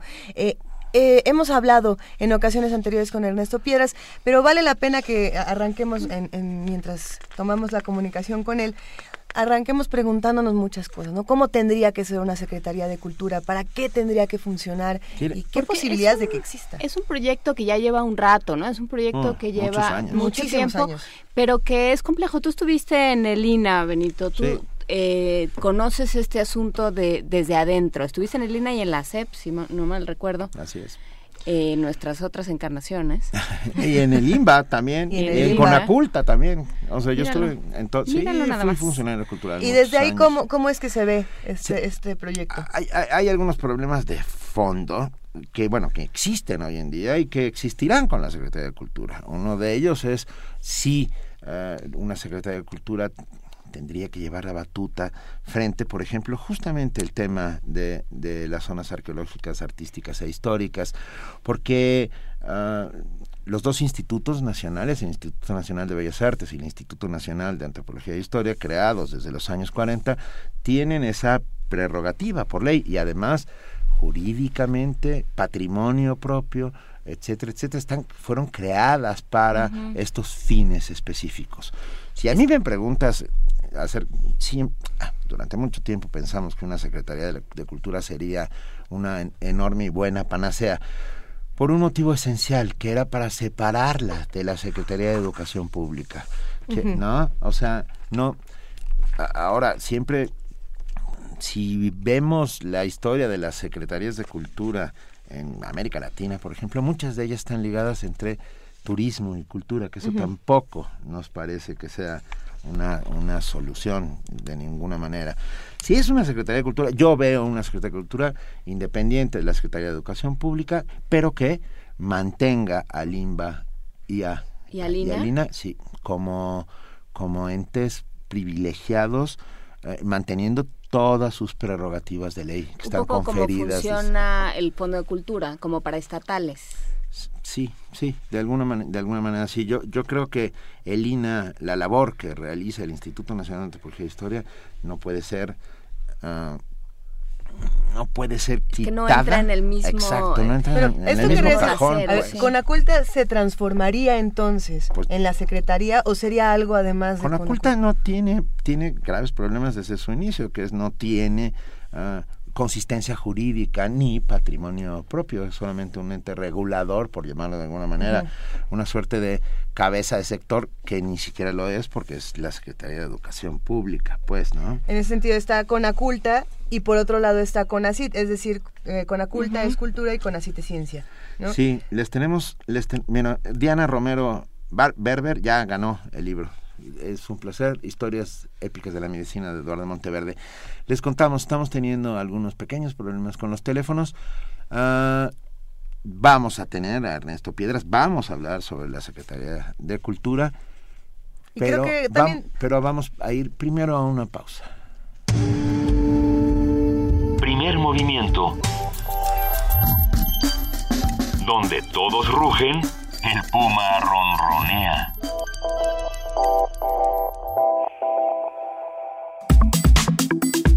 Nota Internacional.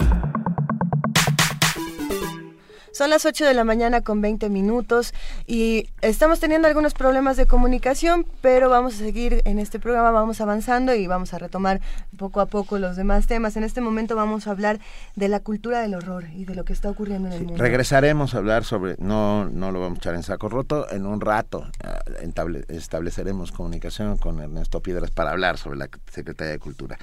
Pero pero bueno, es interesante que, que, mencionemos entonces la cultura del horror y la cobertura mediática que se le da a esta cultura.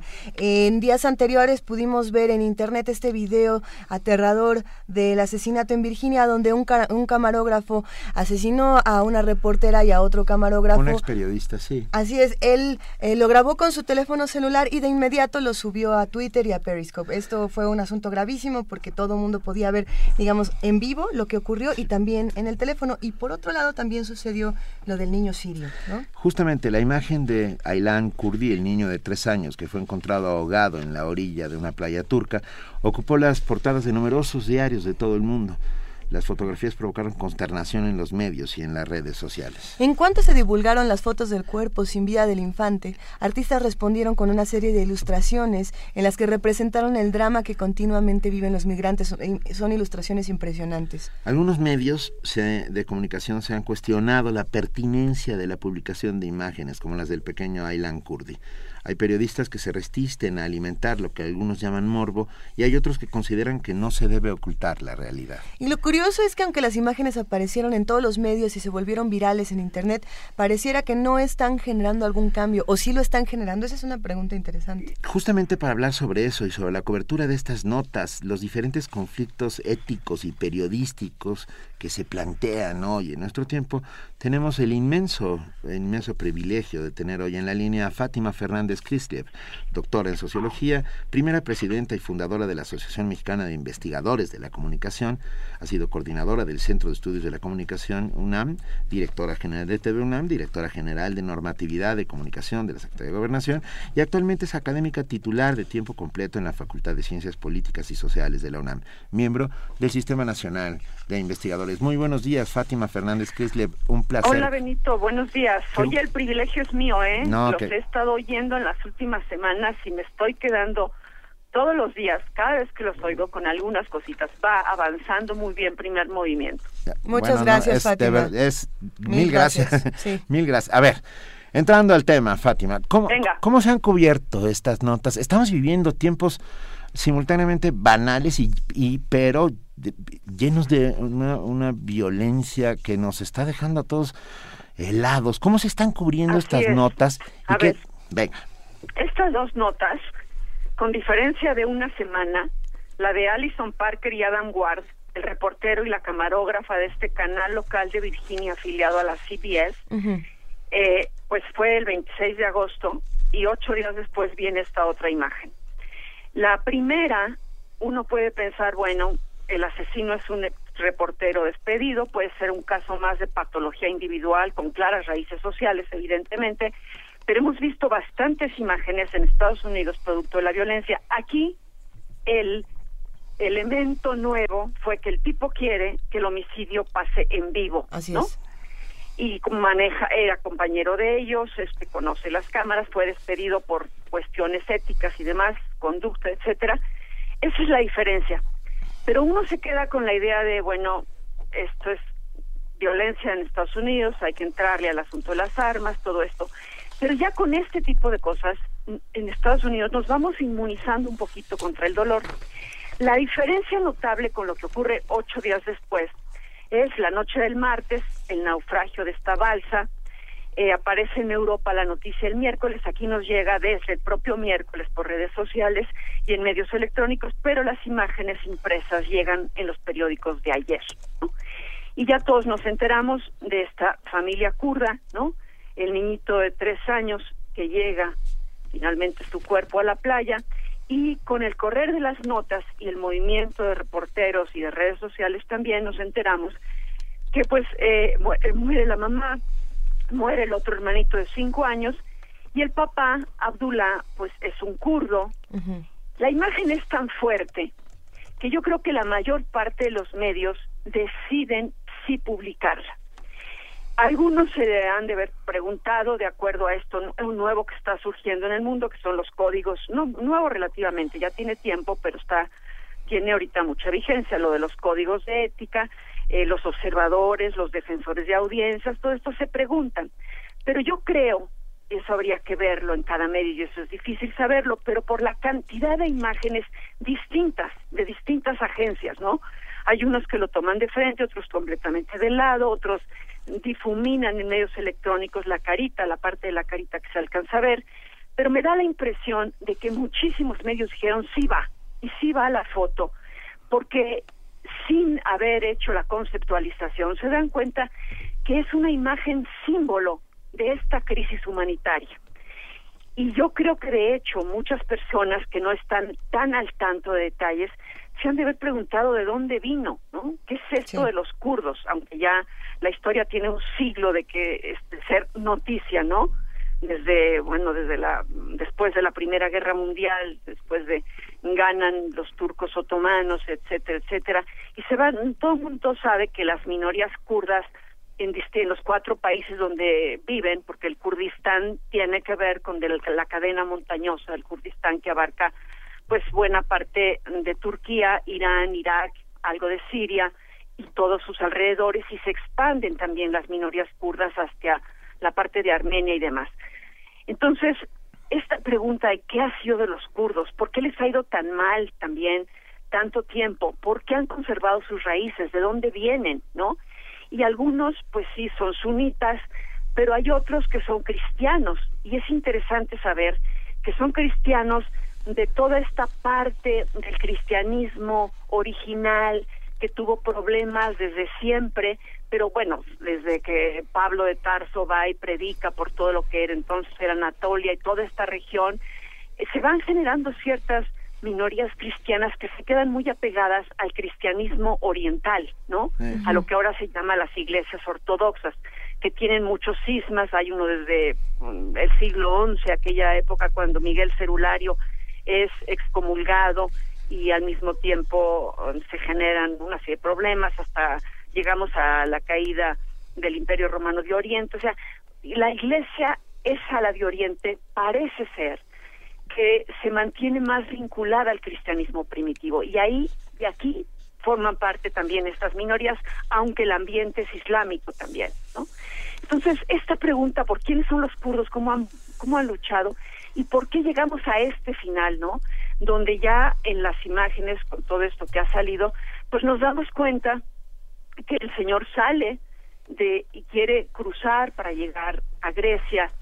Y él tiene una hermana que salió mucho tiempo antes y que se fue a asilar a Vancouver y es una ciudadana canadiense.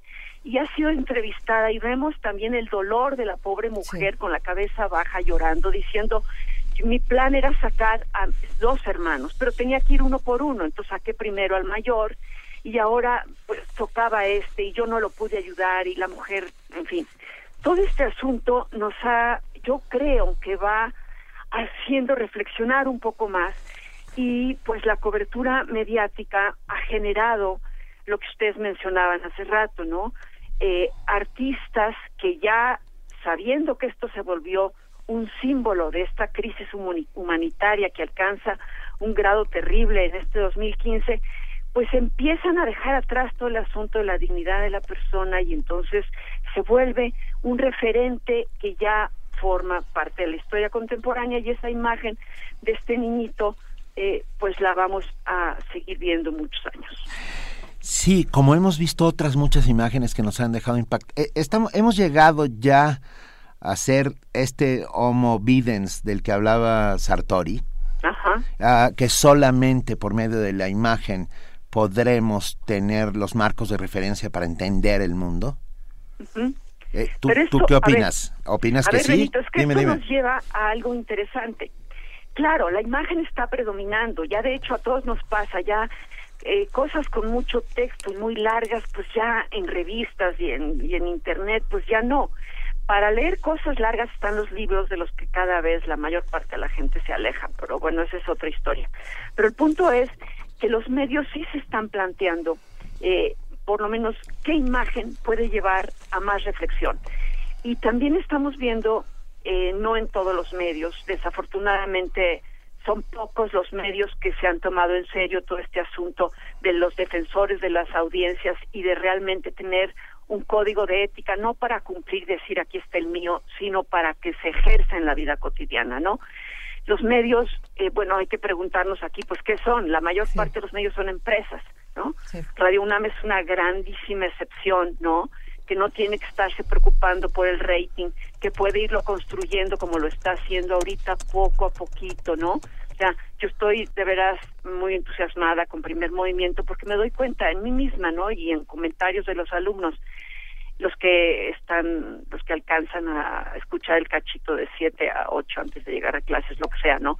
Pero uno va viendo cómo tienen ustedes una cosa que no sé si se han percatado, pero es una mina enorme de algo que casi ningún medio tiene, que es la propia Universidad Nacional. Hay que buscar más entre los investigadores que no queremos, no quieren estar en los medios por distintísimas razones, pero hay una comunidad pensante que se ha desvinculado muchísimo de los medios electrónicos e impresos.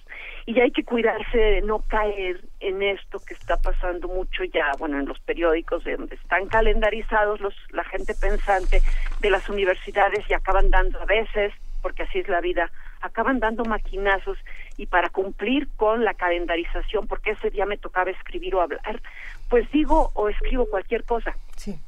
Es otro tema, ¿no?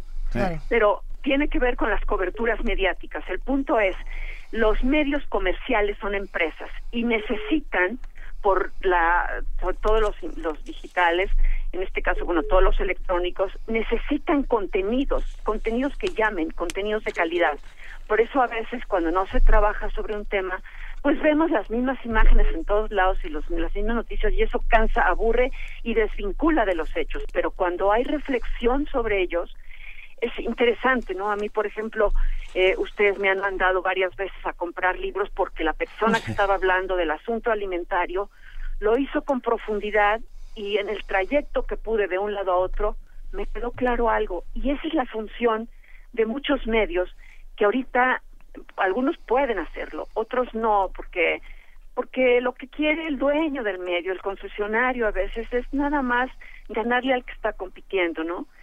Y ya no se pueden poner a pensar en algo que ustedes sí pueden, que es cuáles son los saberes desechables, producto de noticias de coyuntura inclusive, pero son saberes desechables, no importa, es uno más. ¿Y cuáles son saberes o imágenes indispensables? En este caso, esta del niñito kurdo es una imagen indispensable que está moviendo a la reflexión y que está moviendo a algunos gobiernos a ver qué hacemos, sobre todo en Europa. Eso nos queda lejos, ¿no? Pero bueno, el caso que mencionabas hace rato de Islandia, que es una maravilla de caso, ¿no? De repente el gobierno dice, pues nada más 50. ¿Cómo 50 sirios? La gente responde y se enoja y una chava toma la iniciativa y a través de redes sociales logran que once mil familias digan aquí se puede y yo apoyo, ¿no? Eh, por eso fue un, esto está generando movimientos importantes que hay que saber detectar y ya hay que hacer algo que los medios por la inmediatez no pueden hacer, que es el periodismo investigativo de seguimiento de notas a las que ya le dieron cobertura en el momento de la crisis. Fátima, mencionas muchísimas cosas que, se podrían abordar en este momento. Por un lado, este asunto de que los medios son empresas y necesitan sus contenidos y a la vez eh, están retratando en muchas ocasiones lo que es el símbolo de una crisis y están en efecto visibilizando conflictos que si no hacen uso de estas imágenes necesarias y fuertes, a lo mejor no, no llegan al lugar al que tienen que llegar. Pero en nuestro país esto ha sucedido en, en otras ocasiones con imágenes igual de fuertes. En este momento estábamos recordando a César Mondragón, el, el desollado de Ayotzinapa, que es una imagen que, que sin duda, ah, bueno, yo, yo creo que nos deja sin palabras, ¿no? Y que, y que no se puede decir eh, nada de esta imagen que, como bien dices, no atente contra la dignidad de una persona. ¿Qué es lo que pasa en ese asunto? Porque es una imagen durísima que está reflejando actos de ultraviolencia. ¿Qué, qué pasa ahí? A ver, eh, lo voy a decir crudo. Aquí la imagen del niñito es una imagen que por algo retoman los artistas plásticos y se empieza a difundir y empieza a hablarse. Tiene algo de bello la imagen dentro de la crisis, dentro del dolor, dentro del horror, ¿sí? Fue una estampa muy fuerte. La que tú mencionas de Ayotzinapa, yo no la quise ver. Yo únicamente me bastó con la descripción y la tengo en la mente sin haberla visto, ¿no? Pero ahí sí ya es, sí efectivamente es la dignidad de la persona, pero hay algo más, el horror que hemos ido viendo, poco a poquito los medios han ido soltando más imágenes respecto a las que se soltaban hace 10 o 15 años. Pero va pasando algo que es horrible, que es la inmunidad a esto. Yo no sé si a ustedes les pase, pero a mí sí. Yo hay momentos en que digo, yo tengo que llegar a, dar clases en la mañana con optimismo, con energía, con ganas, con luz al final de este oscuro puente que estamos viviendo. Y yo no me puedo alimentar nada más de esas imágenes. Cuando siento que es una más de lo mismo, no la veo, no la puedo ver, porque me roba alegría, me quita entusiasmo. Eh, y yo creo que nos va inmunizando a todos un poco este tipo de imágenes. Por eso el cuidado de qué imágenes sí y cómo doy contexto y cómo doy seguimiento es brutalmente importante para los medios, ¿no? Sin, lugar a, sin lugar a dudas. No, eh, nos quedamos reflexionando un poco sobre lo que decías acerca de la gente pensante que ¿Por qué esa gente pensante tiene la obligación de volver a los medios? Para convertir los medios en qué? ¿Qué son, ¿Cuáles son los medios que mereceríamos, Fátima? Es que mira, es que algo pasa con la gente pensante. Mira, primero hay que entender la dinámica de las universidades, ¿no? Todas están, eh, tienen a sus investigadores en programas de estímulos de distinto tipo, ¿no? El nacional, que es el Sistema Nacional de Investigadores, eh, y los estímulos particulares de cada universidad. En la nuestra, en la UNAM, tenemos el PRIDE, que es el programa de PRIDES, PRIDES al desempeño, y luego los concursos que tú vas haciendo si quieres subir en el escalafón de la universidad. Entonces, todo lo que haces cuenta. Y en el caso del SNI se han hecho esfuerzos fuertes, los ha hecho Julia Tagüeña con todavía va muy lento porque es muy grande, ya son más de 20 mil investigadores allá adentro, pero se han hecho esfuerzos para que la divulgación cuente, pero en la mayor parte de las evaluaciones no cuenta nada. Mm, Entonces la gente lo hace o por amor al arte o por los tres pesos que les pagan o porque quieren ser famosos o porque los reconocen después de haber hablado. Hay mil razones para participar en los medios, pero hay mucha gente seria que no quiere participar en los medios. Eh, ¿Por qué? Porque eso quiere decir que estás como expuesto a que te pregunten más y pues se necesita esto de los contenidos con cierta calidad y con cierta información pues eh, adorna mucho este, entrevistar investigadores. Pero la dinámica de la academia se ha marchado en los últimos 20 años separándose de los medios y salvo excepciones muy honrosas en todos los medios, hay muchísimos, eh, muchísimas personas que opinan de cualquier cosa y todo el tiempo. Y otra cosa, no les importa esto de la calendarización que hay que saberlo cuidar porque a veces, de verdad, por la dinámica de la vida cotidiana, no hay tiempo para pulir el tema. Entonces acaban diciendo lo mismo que cualquier radio escucha con un mínimo de información, o a veces peor. Entonces, aquí, yo repito, yo vuelvo, a mí dirigí una tesis de una chava que no la ha concluido, pero sobre cómo podría específicamente Radio UNAM eh, tener, nada más que necesitan más personal de eh, servicio social, detectando en toda la universidad dónde están los investigadores que trabajan qué. Entonces, irlos intercalando, que sea también una especie de privilegio servir a la sociedad, porque si estás calendarizando ahí te la vas llevando. Pero si te toca cada mes, ah, entonces cuidas más tu espacio, ¿no? Y si tienen ustedes una lista de gente que pueden ser como suplentes, ¿no? Y que son algunos doctorantes, por ejemplo, gente de que está empezando el posgrado, lo que sea, se vuelve una cosa rica, pero con la obligación de dar algo de calidad que tenga realmente un contenido que trascienda y que pertenezca a esto que yo decía, que son los saberes indispensables en el mundo de hoy.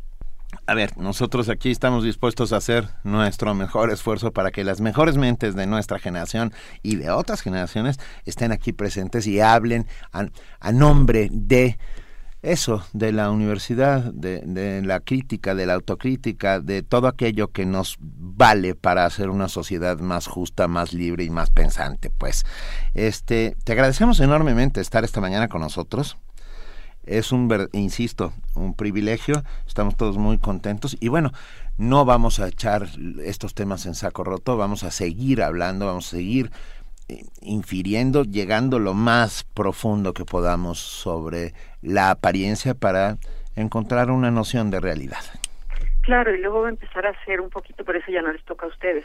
Después de que ya se hizo esta pequeña red de quién puede ayudar a informar mejor y con más profundidad, quién le puede dar salida también a la cantidad de problemas que se están planteando y que pues ya vemos que los partidos políticos están totalmente rebasados aquí y en muchas partes del mundo, ¿no? O sea, el ciudadano medio ya no quiere saber mucho de partidos políticos porque sienten que son es más de lo mismo y son los hijos de los hijos y salvo excepciones que también las hay honrosísimas y por eso funcionan las cosas, pero en general nadie quiere militar en un partido político, pero si queremos hacer cosas con nuestros pares en vías de tener un país mucho más habitable, más agradable, más armónico, ¿no? Sí.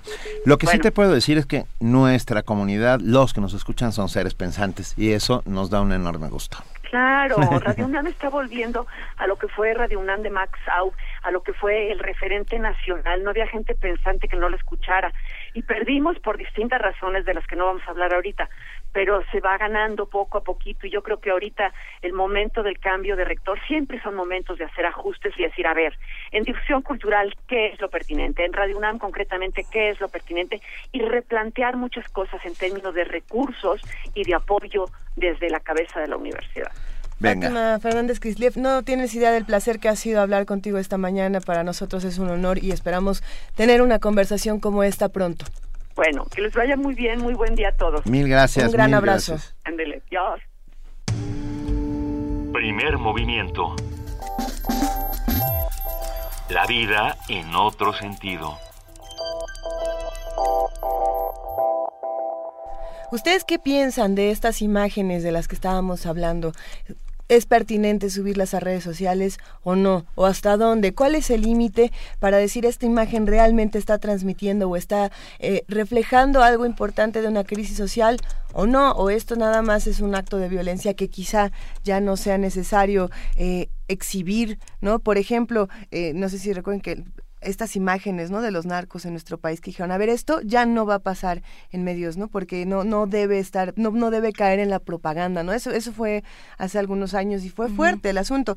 Y lo cierto es que el Internet es un espacio tan grande, la web es un espacio tan inmenso que uno sigue encontrándolas, ¿no? O sea, no hay manera de evadirlo. El blog del narco, todas estas páginas que uno dice, no, no, no es necesario, no, no, pero, pero ahí está. Y también es, me doy la vuelta, lo ignoro, ¿qué hace uno? A ver, tendría yo que confesar que he dejado de ver noticieros televisivos. Ah, porque el nivel de banalidad y de exhibición de la violencia me está poniendo muy nervioso. Y justo antes de dormir, pues más nervioso. Entonces, como eh, creo que, que el mensaje de, Fátima Fernández que es muy inteligente, o sea, eh, veamos más allá de la apariencia, eh, demos un paso adelante a, desmenuzar esta apariencia y convertirla en una realidad mucho más tangible, que tenga muchas más aristas de donde ser agarradas. y como medios también plantearse, bueno, qué es necesario decir y qué no. Eh, está circulando también en, redes, ahora que lo dices, Luisa, eh, la discusión que tuvieron en el, en el mundo, en el periódico español, eh, para, para, decidir si, si, ponían la foto o no, la foto del niño en portada, sí o no, ¿no? que, ¿Cuál era su postura como medio de comunicación? ¿Qué, ¿Por qué creían que esa foto debía estar o no? Y en el caso, tú hablabas de Islandia hace un momento, Benito, son países que por, por su historia, por su trabajo, por su, por su trayectoria histórica y por diferentes eh, factores, no están tan familiarizados con el horror y la miseria como lamentablemente estamos nosotros. Nosotros estamos inmunizados, entonces de pronto eh, el horror para nosotros se vuelve muy cotidiano, se vuelve cosa de todas las esquinas. Eso que no tendría que suceder sucede en todas las esquinas. Eso deberíamos evitarlo a toda costa. Naturalizar la violencia, convertirla en cosa de todos los días, es lo peor que nos puede pasar. Debemos recuperar la capacidad de asombro y la capacidad de de enfadarnos, enojarnos, volvernos locos frente a lo que está sucediendo. Vámonos ya, ya tenemos a Ernesto Piedras para hablar sobre la Secretaría de Cultura. Nota Nacional. Antes de nuestra nota internacional hablábamos de la Secretaría de Cultura, de la posibilidad de que exista, de cómo tendría que ser. Y para tener un diálogo interesante se encuentra en la línea nada más y nada menos que Ernesto Piedras, que, que nos va a dar un análisis de lo que él piensa que tendría que ser esta Secretaría. Buenos días, Ernesto. Qué gusto escucharte una vez más. Luis, a mí, gracias, Benito. Siempre me da mucho gusto cuando me comparten su espacio con esta audiencia tan crítica y tan informada. Y ahora es momento de empezar con calificativos, pero que sean fundados y yo me manifiesto muy positivamente respecto a este anuncio de una Secretaría de Cultura, casi diría por fin, pero bueno, ya está aquí la propuesta, vendrá el trabajo de construcción, pero sí llamaba la atención que un país mundialmente reconocido por nuestra, nuestra creatividad, en términos económicos, si me dejan ponerle números, 7.3% de todo lo que produce el país, del PIB nacional, corresponde directa e indirectamente a industrias culturales y creativas y que no tengamos un corpus institucional correspondiente llamado la atención. Ahora lo vamos a tener. Yo creo que esa no es per se una solución, es un, una construcción de un nuevo corpus institucional agregar músculo desde la gestión pública hacia la cultura. Claramente esto no resuelve ni soluciona nada, pero lo que sí me ha dejado siempre la impresión es que sin una fortaleza institucional difícilmente podemos aspirar a una política integral para la cultura. Y ahora pues la tenemos en la puerta. Es Suena, suena sin duda. A ver, hemos hablado mucho de esto, Ernesto, desde hace muchos años, ¿no? Hemos eh, echado batallas sobre el tema, una de mis sensaciones, y era lo que decía, es que uh, la gran ventaja es no depender de otra secretaría, ¿no? Ah, el convertirla en un ente autónomo que dependa del Ejecutivo como el resto de las secretarías, le, le otorga cierta la importancia que merece, que es lo que estás diciendo de alguna manera, ¿no? Así es. Este, porque en donde ha estado la gestión pública de la cultura ha sido en un consejo cuya autoridad es una Secretaría de Estado que ni siquiera lleva el vocablo de cultura en su denominación, o sea, la Secretaría de Educación Pública. Ah. Entonces, el dilema de esa Secretaría siempre ha sido para quién gestiono y a quién privilegio en la asignación de recursos, a la educación o a la cultura. Siempre digo, la respuesta, la pregunta ni siquiera debe ser esa, porque es a ambas, pero claramente educación pública pues ha tendido a favorecer más el campo de la educación. Qué bueno que ahora se pueda pensar en una secretaría que va a tener riesgos de burocratización, alguien me dice de politización, por favor, no seamos ingenuos. Tal vez no hay un sector más politizado que el de la cultura, pero que va a poder hablarse de par en par. Siempre hemos argumentado, Benito, eh, la transversalidad de la cultura y este y ahora por primera vez la Secretaría de Cultura se va a poder hablar frontalmente y viéndose a los ojos con la Secretaría de Hacienda, con la Secretaría de Desarrollo Social, con sus pares para hacer realidad esa transversalidad. Sí, bueno, deja, ¿sabes cuál es una, bueno, una de las preocupaciones que poníamos sobre la mesa? Ah, la lógica de los dos institutos señeros de este país, ¿no? El INBA y el INA, que tienen eh, personalidad jurídica, patrimonio patrimonio propio y que bueno, que han estado ahí desde los años 40 velando los intereses superiores de la patria, por decir, se me salió del alma. ¿eh? En el caso, en, el caso de la arqueología, por ejemplo, yo no creo que la Secretaría de Cultura deba ser quien, quien tome los designios de, ese tema, sino el Instituto Nacional de la Historia, creado por Cárdenas para ese fin, ¿no? Totalmente de acuerdo. Qué tema tan complicado y ese nos lleva a otro que ahora les quiero proponer. Pero las primeras señales que han dado desde Conaculta, el embajador Tavares de Teresa, es esas figuras permanecerán ahí, nada más que ahora sectorizadas a una Secretaría de Cultura, ya no solo por la vía de la, de la educación pública. El otro tema al que nos apunta tu comentario es ¿y cómo se va a integrar esa Secretaría? ¿Qué estructura va a tener? Claramente debe tener eh, eh, una visualización de patrimonio, de culturas populares, pero yo creo que es buen momento para contar con una subestructura, una eh, subsecretaría podría ser que fuera de planeación cultural y de industrias creativas.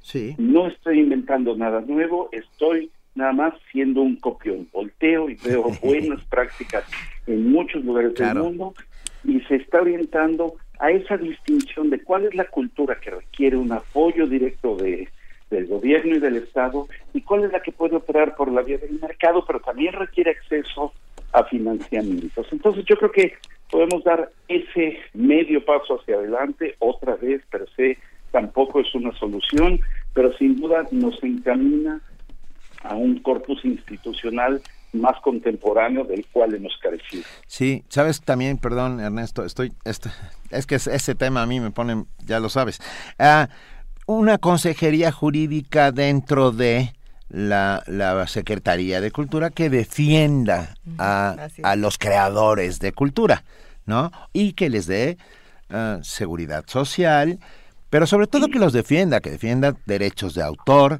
que los defienda de las prácticas monopólicas eh, donde uno tiene que firmar de repente contratos absolutamente leoninos. No sé, siento que, que cabría muy bien esa suerte. ¿Para qué sirve una Secretaría de Cultura? Yo creo que es el primer... ¿Qué tendría que hacer? O sea, no, porque no, no es para hacer cultura, la cultura la hacemos otros, ¿de acuerdo? Es solamente para apoyar, difundir, etcétera, etcétera, a esos que hacen cultura.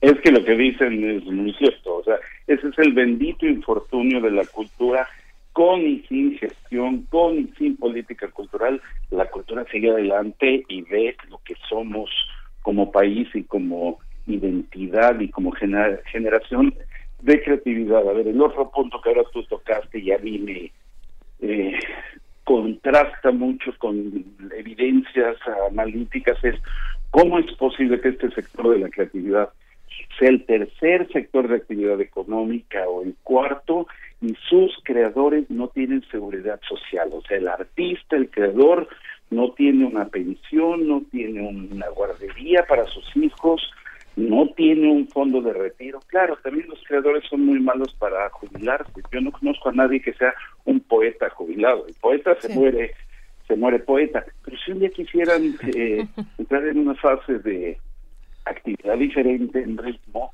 ¿por qué no lo tienen como si lo tiene un señor trabajador de la construcción, o sea, un albañil, un burócrata? Y esa es parte de la del trabajo. Tú dijiste otra cosa, gestión. Hay creadores que son muy hábiles en gestionar su operación, su inserción a la operación nacional, pero muchos no. No debes aspirar a enseñarlos para que lo hagan. Ah, tienes que segmentar entre cuáles la, la capacidad intrínseca para hacerlo ellos mismos y a quienes pueden ofrecerse el apoyo desde una instancia. Entonces, trabaja todo no lo va a poder hacer una secretaría, pero hoy nombramos, insisto, un corpus desde donde bien estructurado debe poderse hacer eh, ese buen trabajo. Y un punto adicional, servicio civil de carrera.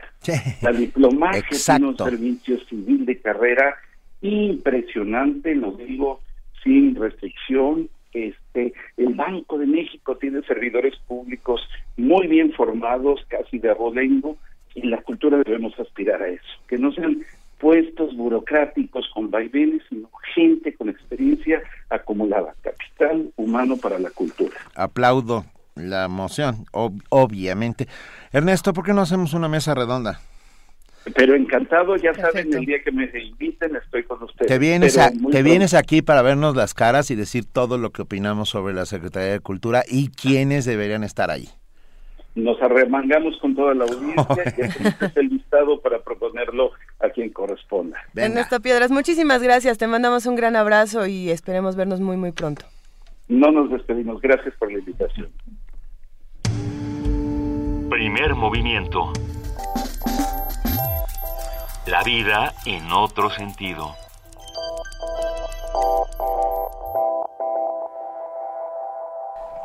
Son las 8 de la mañana con 55 minutos y ya se encuentra en la línea Guadalupe Ferrer. Ella es la directora de la Filmateca de la UNAM y nos da mucho gusto saludarla. ¿Cómo estás, Guadalupe? Muy bien, Luisa. Buenos días. Buenos días, Benito. Buenos días, Juana Inés. Buenos días al auditorio. Buenos días. ¿Cómo va todo? Cuéntanos de la Casa de Brujas en Hollywood. Bueno, sí, todo el mundo va a decir, ¿por qué si están tan candentes las cosas en el país y la actualidad y las cosas que acaba de platicar Fátima, que están discutiendo con piedra? O sea eh, sobre la Secretaría de Cultura, Guadalupe da unos saltos y se va eh, 60 años atrás o más, ¿no?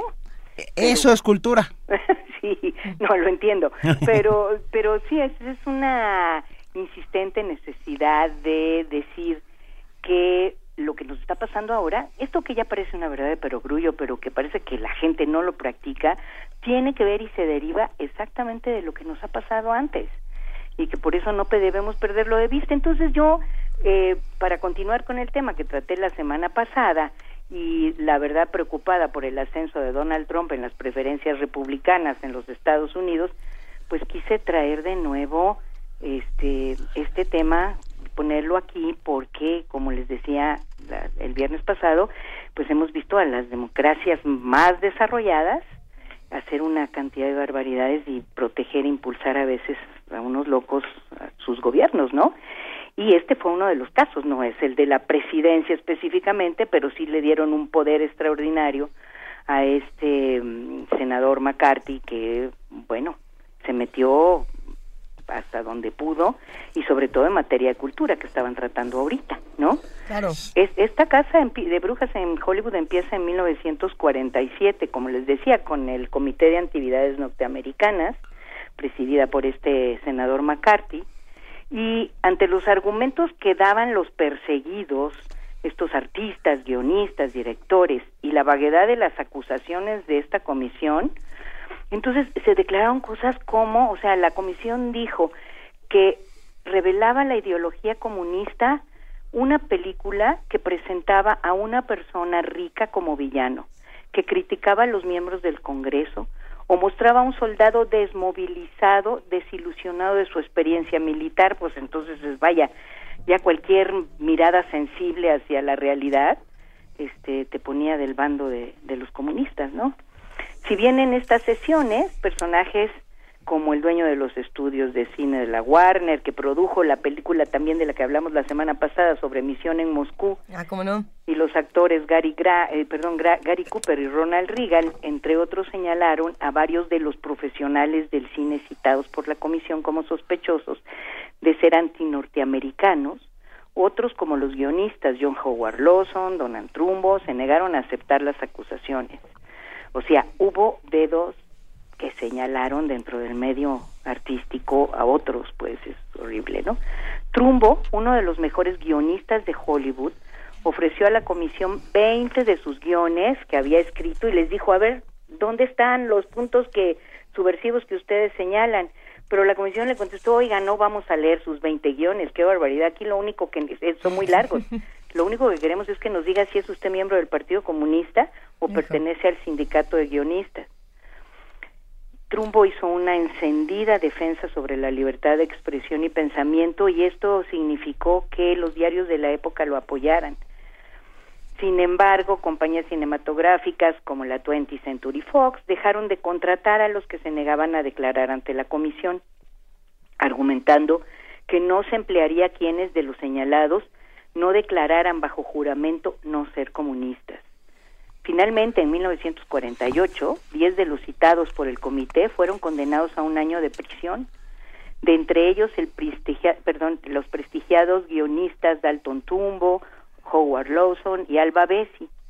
A partir de entonces, y sobre todo en el periodo de 1951 y 52, ustedes se acordarán del contexto, es la inicia la Guerra Fría, está la Guerra de Corea y toda esta historia del espionaje atómico se vivió un ambiente de terror en donde circulaban las llamadas listas negras que señalaban los nombres de actores, directores y guionistas que supuestamente simpatizaban con el comunismo.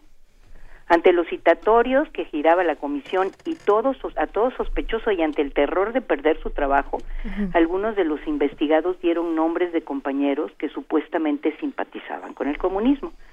Esto dio pie a la declaración de eh, Orson Welles, quien dijo que lo malo de la izquierda americana es que traicionó a sus compañeros para salvar sus piscinas, como fue el caso, entre otros, del director Elia Kazan, que por cierto hizo grandes películas, pero también hizo eso. Traidor, traidor, traidor. Pues sí, traidor.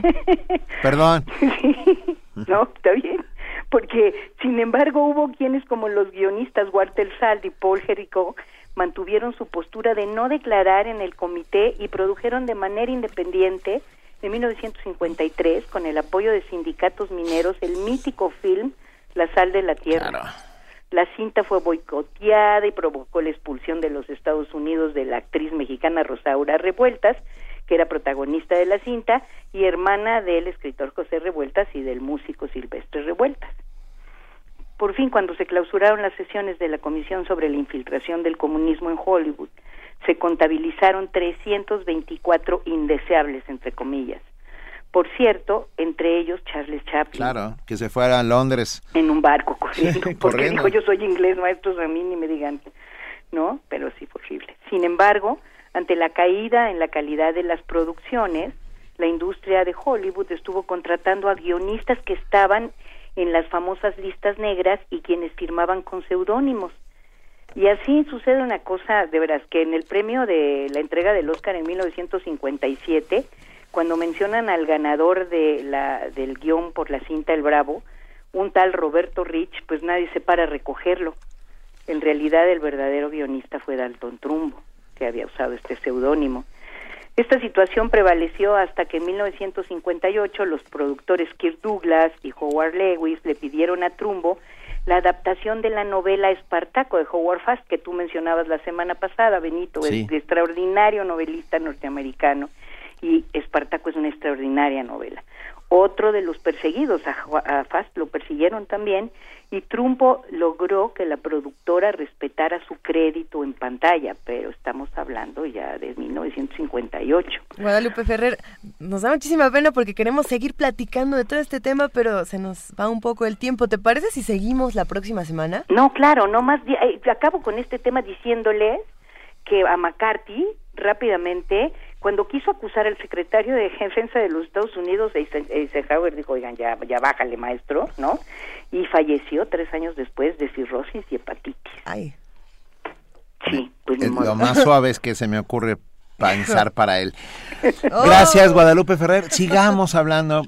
La quinta enmienda eh, salvó a muchos de culparse a sí mismos. Así es. Es todo un tema. Así es. Te queremos te abrazamos, te besamos y te agradecemos como siempre tus colaboraciones que nos llenan de información necesaria sobre ese mundo espectacular que es el cine. larga vida la filmoteca.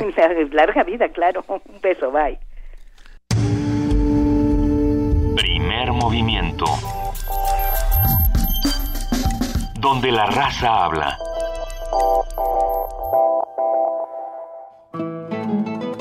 Festival de Guitarra Radio UNAM 2015. Del 7 al 11 de septiembre, disfruta de la música de Aleph Vive la experiencia de Guitarra Project de Matthew Road y de Adam Levine. Grandes temas del siglo XX en la guitarra de Luis Benítez. Milonga y nostalgia a cargo de Infortunio Duo Tango alegros y fantasías en la guitarra de Marina Tomei. Del 7 al 11 de septiembre a las 18 horas en la sala Julián Carrillo. Adolfo Prieto, 133, Colonia del Valle. Entrada libre. Sigue la transmisión en vivo por el 96.1 de FM o a través de internet. Que las cuerdas te hagan vibrar. Aquí, en Radio UNAM.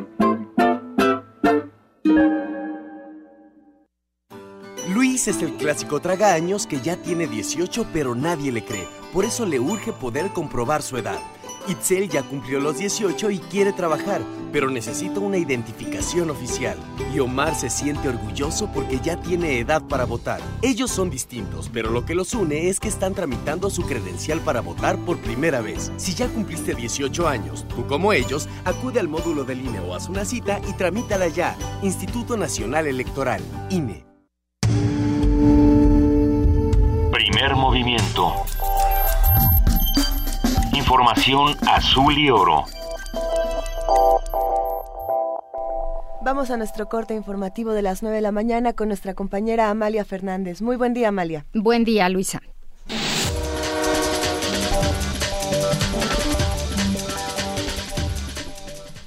Protestan normalistas por la liberación de plazas docentes.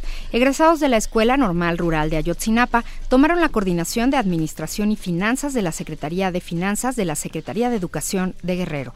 Esto para solicitar la liberación de 119 plazas docentes. Los manifestantes explicaron que las plazas son las que necesitan para cubrir la totalidad de sus egresados en las licenciaturas de Educación Primaria y Educación Física. Cabe destacar que para que los jóvenes tengan un lugar en el magisterio es necesario que aprueben la evaluación, misma que será realizada pasando el mes de octubre. Fijan fecha límite para regularizar plazas docentes en Oaxaca. El Instituto Estatal de Educación Pública de Oaxaca fijó como plazo límite el 5 de septiembre para que los maestros de Oaxaca interesados en desempeñar cargos directivos y regularizar sus plazas docentes suban sus evidencias e inicien con el trámite. Mediante su cuenta de Twitter, el gobierno de Oaxaca indicó que los maestros pueden registrarse y obtener la información correspondiente para acceder a las 537 plazas disponibles. El personal se someterá a un proceso de evaluación del desempeño en el que se determinará si cumple con las exigencias de la función directiva. Pemex y la Comisión Federal de Electricidad se beneficiarán con los instrumentos de financiamiento que anunció el presidente Enrique Peña Nieto. Esto a través de proyectos de modernización de refinerías y construcción de líneas de distribución y transmisión de electricidad. De acuerdo con el secretario de Energía, Pedro Joaquín Caldwell, el Fideicomiso de Inversión Especializado en Bienes Raíces, FIBRA, comenzará a operar en el 2016 y permitirá captar una inversión muy importante para el sector energético. El funcionario dijo que esta es una oportunidad de compensar los recursos que no está recibiendo por la baja en los precios del petróleo. El coordinador de la fracción parlamentaria del PRD en la Cámara de Diputados, Francisco Martínez Neri, presentó una iniciativa de ley para modificar el formato de la ceremonia de la entrega del informe de gobierno.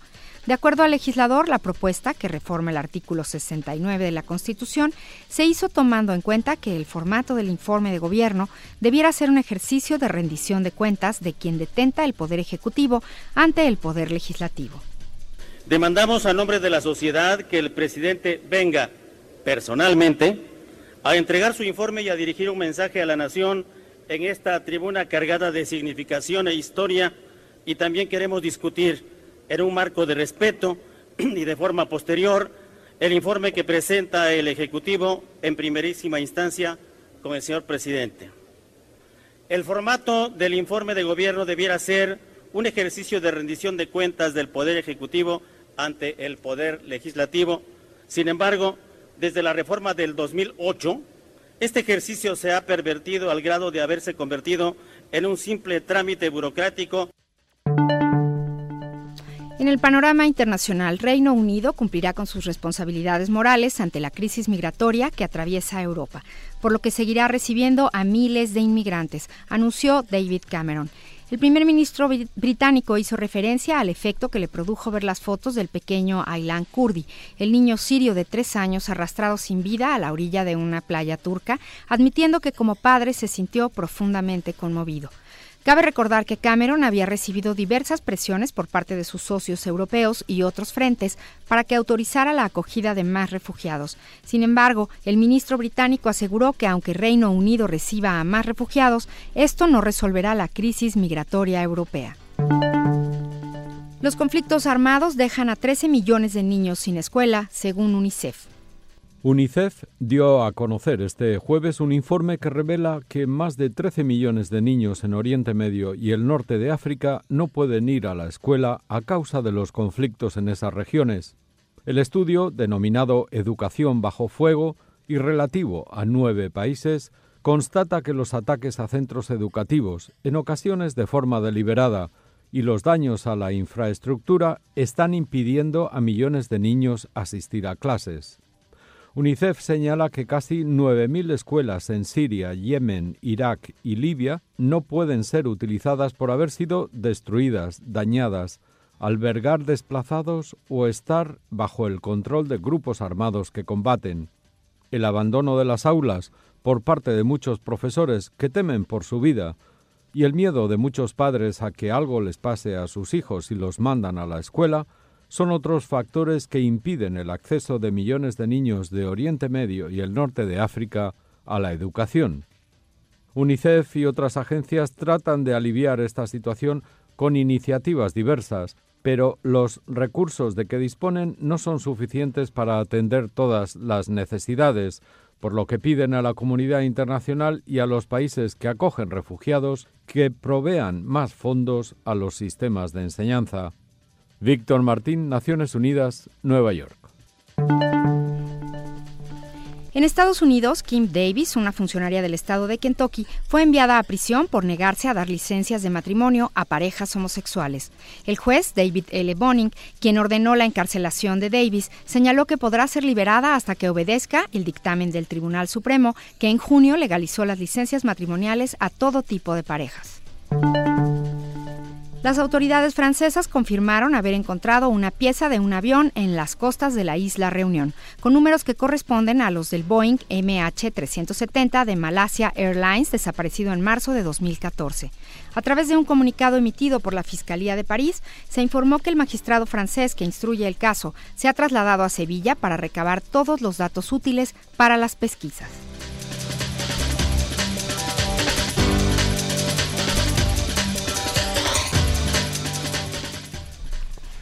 Son las 9 de la mañana, 12 minutos. Mil gracias a nuestra compañera y amiga Amalia Fernández por este corte informativo de las 9 y nos vemos el lunes. Hasta el lunes. Venga.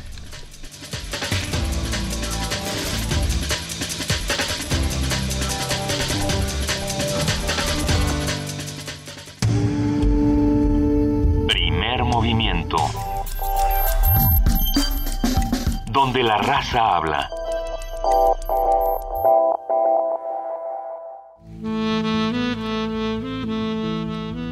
Es hora de poesía necesaria.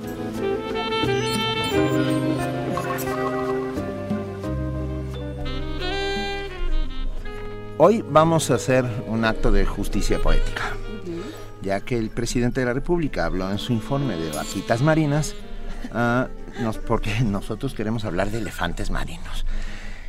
En Gota de Lluvia y otros poemas de José Emilio Pacheco para niños y jóvenes, editados por ERA. Saludos a los de ERA que Saludos. nos mandaron libros para la caja mágica. Gracias, ¿Y, y este entre ellos?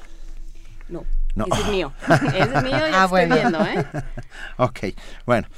José Emilio Pacheco, ese gran, gran, gran poeta mexicano y gran, gran persona, escribe este librito, porque es un librito, es un libro corto con poemas que son aparentemente, pa- porque, y, y insisto con el término aparentemente para niños y jóvenes, porque la poesía es para todos, de todas las maneras, pero hace un ejercicio bellísimo, didáctico, de, una suerte de, de, de bestiario poético precioso, en donde tiene este poema que con gusto les vamos a, a dar esta mañana, es Elefantes Marinos, de José Emilio Pacheco.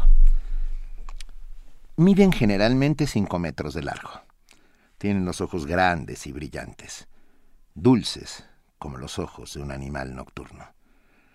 Forman manadas, viven en cavernas marinas, aparecen inmóviles, grandes rocas negruzcas, amarillentos, sucios, pesadamente informes. Pertenecen al orden de los pinípedos, familia de los fósidos.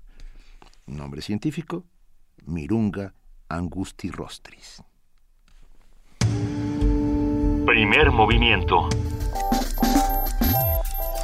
Escucha la vida con otro sentido. A las 9 de la mañana con 15 minutos después de este- escuchar este fenomenal poema. Es una maravilla. ¿Qué, qué cosa? ¿Dónde lo encontraron? A ver, vamos a repetir el libro, por favor. Gota de lluvia y otros poemas de José Emilio Pacheco para niños y jóvenes. Es que andaba buscando poesía para niños y Ajá. me encontré con este volumen que yo no estoy, la verdad, yo no estoy tan segura de qué tan para niños es. Pues bueno, es son, lo son- que yo decía. O son sea, los poemas que fueron encontrando de José Emilio Pacheco que, eh, pues, por el tema se prestaban para, para ser de niños, pero en realidad no lo son. O sea, no son una para rima niños y no tan niños. para, Para, quien todos. le dé la gana y para ver cada quien que, enti- que entiende y que algo, algo sale de ahí, pero hay maravillas. Al- el álbum de zoología que dice Mirada al tigre, su altiva pose de vanidad satisfecha, dormido en sus laureles, gato persa de algún dios sanguinario. y viva sigue. José Emilio Pacheco. Viva, Viva José Emilio Pacheco, por favor. Por siempre. Por siempre, por Habla del supuesto. granizo por, para estos momentos eh, en que casi naufragamos todos los ciudadanos de, de esta bonita capital. Entonces, bueno, pues sí, Gotas de Lluvia y otros poemas para niños y jóvenes de José Emilio Pacheco, Editorial Era. Muchísimas gracias a Editorial Era por la donación que hicieron a la Caja Mágica. Y también queremos agradecerle a Conaculta que nos está regalando cinco pases dobles para la obra Anamnesis. A ver, a ver, a ver, a ver, ¿cómo se llama esta obra? Anam- Anamnesis. Anamnesis. Anamnesis. Es el viernes 4 de septiembre, hoy a las 8 de la noche en el Teatro Orientación, en el Centro Cultural del Bosque, Auditorio Nacional, Bosque de Chapultepec. Es una obra dirigida por Jaime Chabó, vale muchísimo además es de la él pena. mismo. Y la dirige, eh, bueno, también la dirige Richard Pero está, maravilloso. Es dirección, a ver, obra original de Jaime Chabot, Ujú. detonada por Lear, de William Shakespeare. Ahí está. Dirección de Richard Viqueira. Qué locura Richard Viqueira. Si no han visto una obra de Richard Viqueira, no, no, no han disfrutado. Si no les ha volado por encima de la cabeza un actor, que es lo Exactamente. que sucede siempre con la- en las obras de Richard Viqueira, en, en Matar al Sensei, en todas estas obras donde salen, salen actores de los lugares más insospechados y le brincan a uno por encima, no han vivido. Va, cinco pases dobles para verla hoy a las 20 horas en el Teatro de Orientación, a los cinco, prime- cin- dos, todos por teléfono. Todos Venga, por teléfono. 55 36 43 39. Vámonos a la mesa del día. La mesa del día. A ver, el último preso o la policía es una obra escrita por el polaco Slamowir Mrozek. Espero, y lo dije, mi polaco es bastante deficiente. Ah, va. Está dirigida por Alejandro Bichir, que es el padre de esta Su servidor. No, bueno, el padre de esta, ya, ya lo oyeron, están aquí los Bichir con nosotros, y protagonizada por los hijos de este, Demián, Bruno y Odiseo. El último preso, la policía, es una comedia que raya en el teatro del absurdo, pues ironiza la realidad que abruma al individuo debido al control del Estado. Son inevitables las referencias a la realidad mexicana porque Mrosek crea una obra universal. Los militares obedecen un mismo fin, ser soportes del Estado. En una entrevista, Bruno Bichir expresó que esta obra puede provocar la risa desatada, el divertimento importante para nuestra alma como ciudadanos de un país ciertamente convulso como es el nuestro. Afortunadamente, dice, por medio de esta catarsis teatral se lleva la reflexión a través de emociones trascendentes. Nos acompaña en el estudio y nos ponemos de pie para recibir a una dinastía de actores mexicanos que han dinastía es una buena Pues sí, es cierto, y además orgullosos y además nos enorgullecen ustedes con lo que hacen todos los días. Están con nosotros Odiseo Bichir. Gracias, muchas gracias. Alejandro Bichir. Gracias, Luisa, gracias. Padre, que es el, jefe de todo el jefe de toda esta dinastía y el responsable. el responsable y el culpable tercera generación. Sí, Hasib Fadul Bichir. Hola Hasib. Hola muchas gracias por la invitación. Tú eres el más joven de esta mesa eso me queda eh, clarísimo. de, esta, mesa sí. de esta mesa sí pero de la familia no. Por ahí anda José Ángel y otro otro eh, pequeñín más que es eh, el hijo de Rosaura, la hija de Odiseo. Okay. ¿Y también le van a entrar a esto? Mira, por lo pronto, eh, déjame decirte, eh, Benito, muchas gracias por la invitación y quiero comentarte que, bueno, pues mira quién habla, porque ustedes, pues realmente... Eh, tienen mucha fama y desde tu señor padre que tuve yo el gusto de conocerlo y de gozar de sus letras porque también en algún momento eh, hoy recordaba que allá en el em, las jornadas alarconianas nos acompañó. En Tasco. Ah, sí, en Tasco Guerrero. Y además, él, si tú me dirás si estoy equivocado, pero hace muchos años él escribía en eh, cine mundial. Por supuesto. Claro que sí, claro. es que ya mi memoria eh, un poco me traiciona. Pero yo propongo que hoy hablemos de los Bichir que están aquí y que están haciendo un trabajo espectacular como siempre. Cuéntenos, a ver, ¿por quién empezamos? Odiseo. Sí, gracias. dinos, por favor, ¿qué es El último preso o la policía? Muchas gracias. Es una obra de teatro que presenta a un preso que ya no quiere más pelear contra el gobierno, que ya no quiere eh, seguir preso porque se convence, le dice al coronel que el país está perfecto, que ya no hay nada que criticar, nada que, que acusar, no, no falla nada. Nada relacionado con los eventos actuales, ¿verdad? No, ya este preso ya, ya se aburrió, ya se cansó, ya está convencido de que quiere él servir al gobierno, quiere ser parte de este maravilloso país y quiere firmar su carta de de adhesión de adhesión al gobierno su carta de, eh, de rechazo de sus ideas revolucionarias de su de su postura eh, antigobiernista y, el coronel pues eh, desconcierta y, trata mm, por todos los medios de mm, asegurarse de que no está dudando, que no hay dudas, que no está equivocado en, sus argumentos, que, que, lo quiere retener en la cárcel. Eh, el coronel eh, pierde la cabeza porque ahora pues no tiene nada que hacer. Ya se fue ¿qué, van a hacer sin enemigos? Sí, llega el sargento a dar un reporte de que cómo está la ciudadanía, porque el sargento ha sido enviado a, a provocar, disfrazado de civil, de, ciudadano común y corriente, a provocar a, a los eh, eh, habitantes de esta ciudad que no que, no estén contentos, pues que digan algo, que, saquen aunque sea la lengua contra el gobierno, pero nadie se, nadie da el paso. Al contrario, todavía lo regresan a palos a la comisaría, lo, lo regresan a, su cuartel general eh, hecho jirones con un ojo morado eh, porque tampoco están dispuestos a escuchar nada en contra del gobierno, venga de quien venga. Y entonces le dan una buena paliza. Y ante esto, pues la policía ya no tiene razón de existir. tienen que inventar un preso y tienen que eh, inventar pues su motivo de, de, de, vida, ¿no? Para que les den presupuesto, para que les den los recursos, para que les den, para que sigan funcionando. Y claro, pues aquí está en debate el que eh, estás muy contento, como, eh, como te encuentras conforme, y, parece como que eh, la paz ideal y la dicha absoluta, y lo que está faltando es moverse, porque si no te mueves, si no, si no tienes un pensamiento crítico, pues te vas a quedar eh, enmuecido, ¿verdad? Te vas a, anquilosar, te vas a, paralizar. Puedes creer que estás perfectamente feliz, pero en una burbuja artificial y lo que te falta es acción. que es lo que tiene la vida, ¿no? Los, la, vida tiene contrastes. Aquí están ya totalmente extraviados porque ya solo les quedan dos, dos, dos mundos.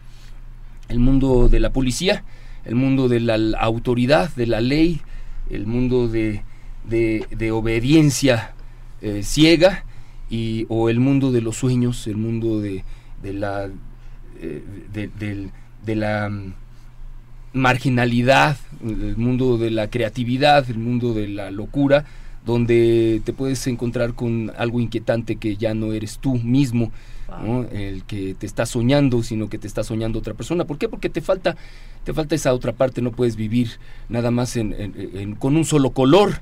¿no? Necesariamente tiene que eh, bullir en ti un, un, espíritu humano, ¿verdad? Tiene que pedir salir este, como de lugar un espíritu humano. Y este espíritu humano, pues en su naturaleza está a ser crítico.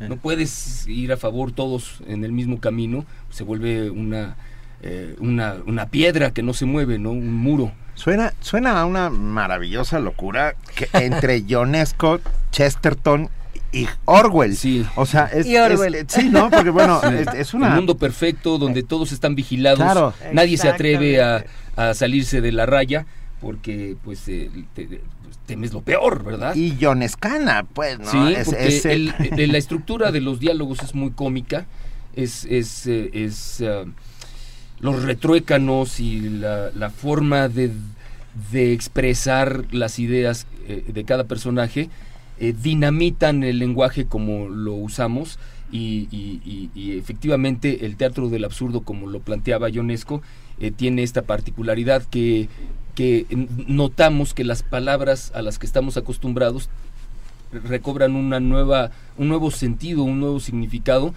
eh, porque las, las acomoda, las estructura, las coloca en un orden especial el autor y hace que nos brinquen entonces las cosas, que los argumentos a los que estamos acostumbrados a decir, sí, mira, sí tiene razón, es así el discurso, no hay vuelta de hoja, eh, de pronto decimos, ah, caray, aquí, aquí algo no está funcionando, aquí, aquí algo no me está, no, no, no está cuadrando en el discurso claro.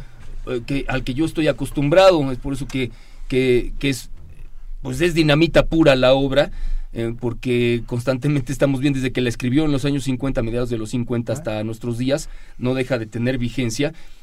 Estamos viendo cómo eh, las cosas eh, pretenden sostenerse como están, siempre con la misma idea de que están van bien, no están tan mal, están bien y vamos mejor, aunque la realidad te, te estrella en la cara, ¿no? Claro. Y bueno, pues eso es creo que está muy claro y ahí la pregunta sería cómo es que una obra como esta se inserta en la realidad política que estamos viviendo actualmente, que es un clima duro que sí, tiene sí, tiene una un, de donde tiene tanto de que le podemos desmenuzar pero el asunto precisamente es eso es ser crítico no cómo cómo entonces insertamos esta obra en este clima político Alejandro Bichir Alejandro. director y maestro de muchísimas generaciones bueno, no gracias. Pues creo que en primer lugar eh, es esto que sí es un tanto el absurdo, empezando con el título, el último preso, ¿cómo es posible que en un país no haya más que un solo disidente?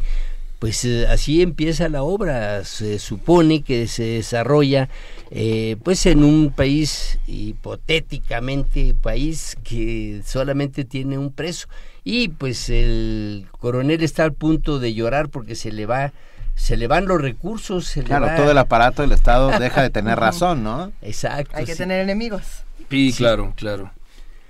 Eh, a ver. Sí, sí, y se, y se, inserta en eso. El tono de la, el, la dirección de, de mi padre, Alejandro eh, eh, Bichir es, es tono de farsa. Él propone en su dirección escénica eh, que los personajes se conduzcan en un tono de farsa, de manera que es divertido, no, es, no están los personajes en una lógica rígida, quietos, conduciéndose coherentemente como se espera que se conduzcan un coronel, un sargento de la policía, un presidiario, un, revolucionario, sino que em, están moviéndose en el escenario y, desplazándose y, expresándose de una manera que eh, no correspondería a su personalidad. Vaya, están haciendo cosas que se están saliendo de, control, de una, eh, de una coherencia lógica. ¿Por qué? Porque los argumentos que están empleando también eh, son muy cómicos porque eh, muy pomposos, formales, eh, un discurso que tiene una apariencia de, gran articulación intelectual y consistencia filosófica, derrapan, descarrilan, se salen de la carretera y de una manera espectacular y provocan e, este, esta reacción en el público que es que es muy saludable, que es reírse de también del, de lo estúpido y absurdo que puede llegar a ser un momento en el que eh, las fuerzas en control del poder eh, actúan de una manera que pudiera eh, parecer una tontería soberana, pero en realidad están, están perfectamente organizados. Es, es un crimen que está mm. perfectamente planeado. Hasif.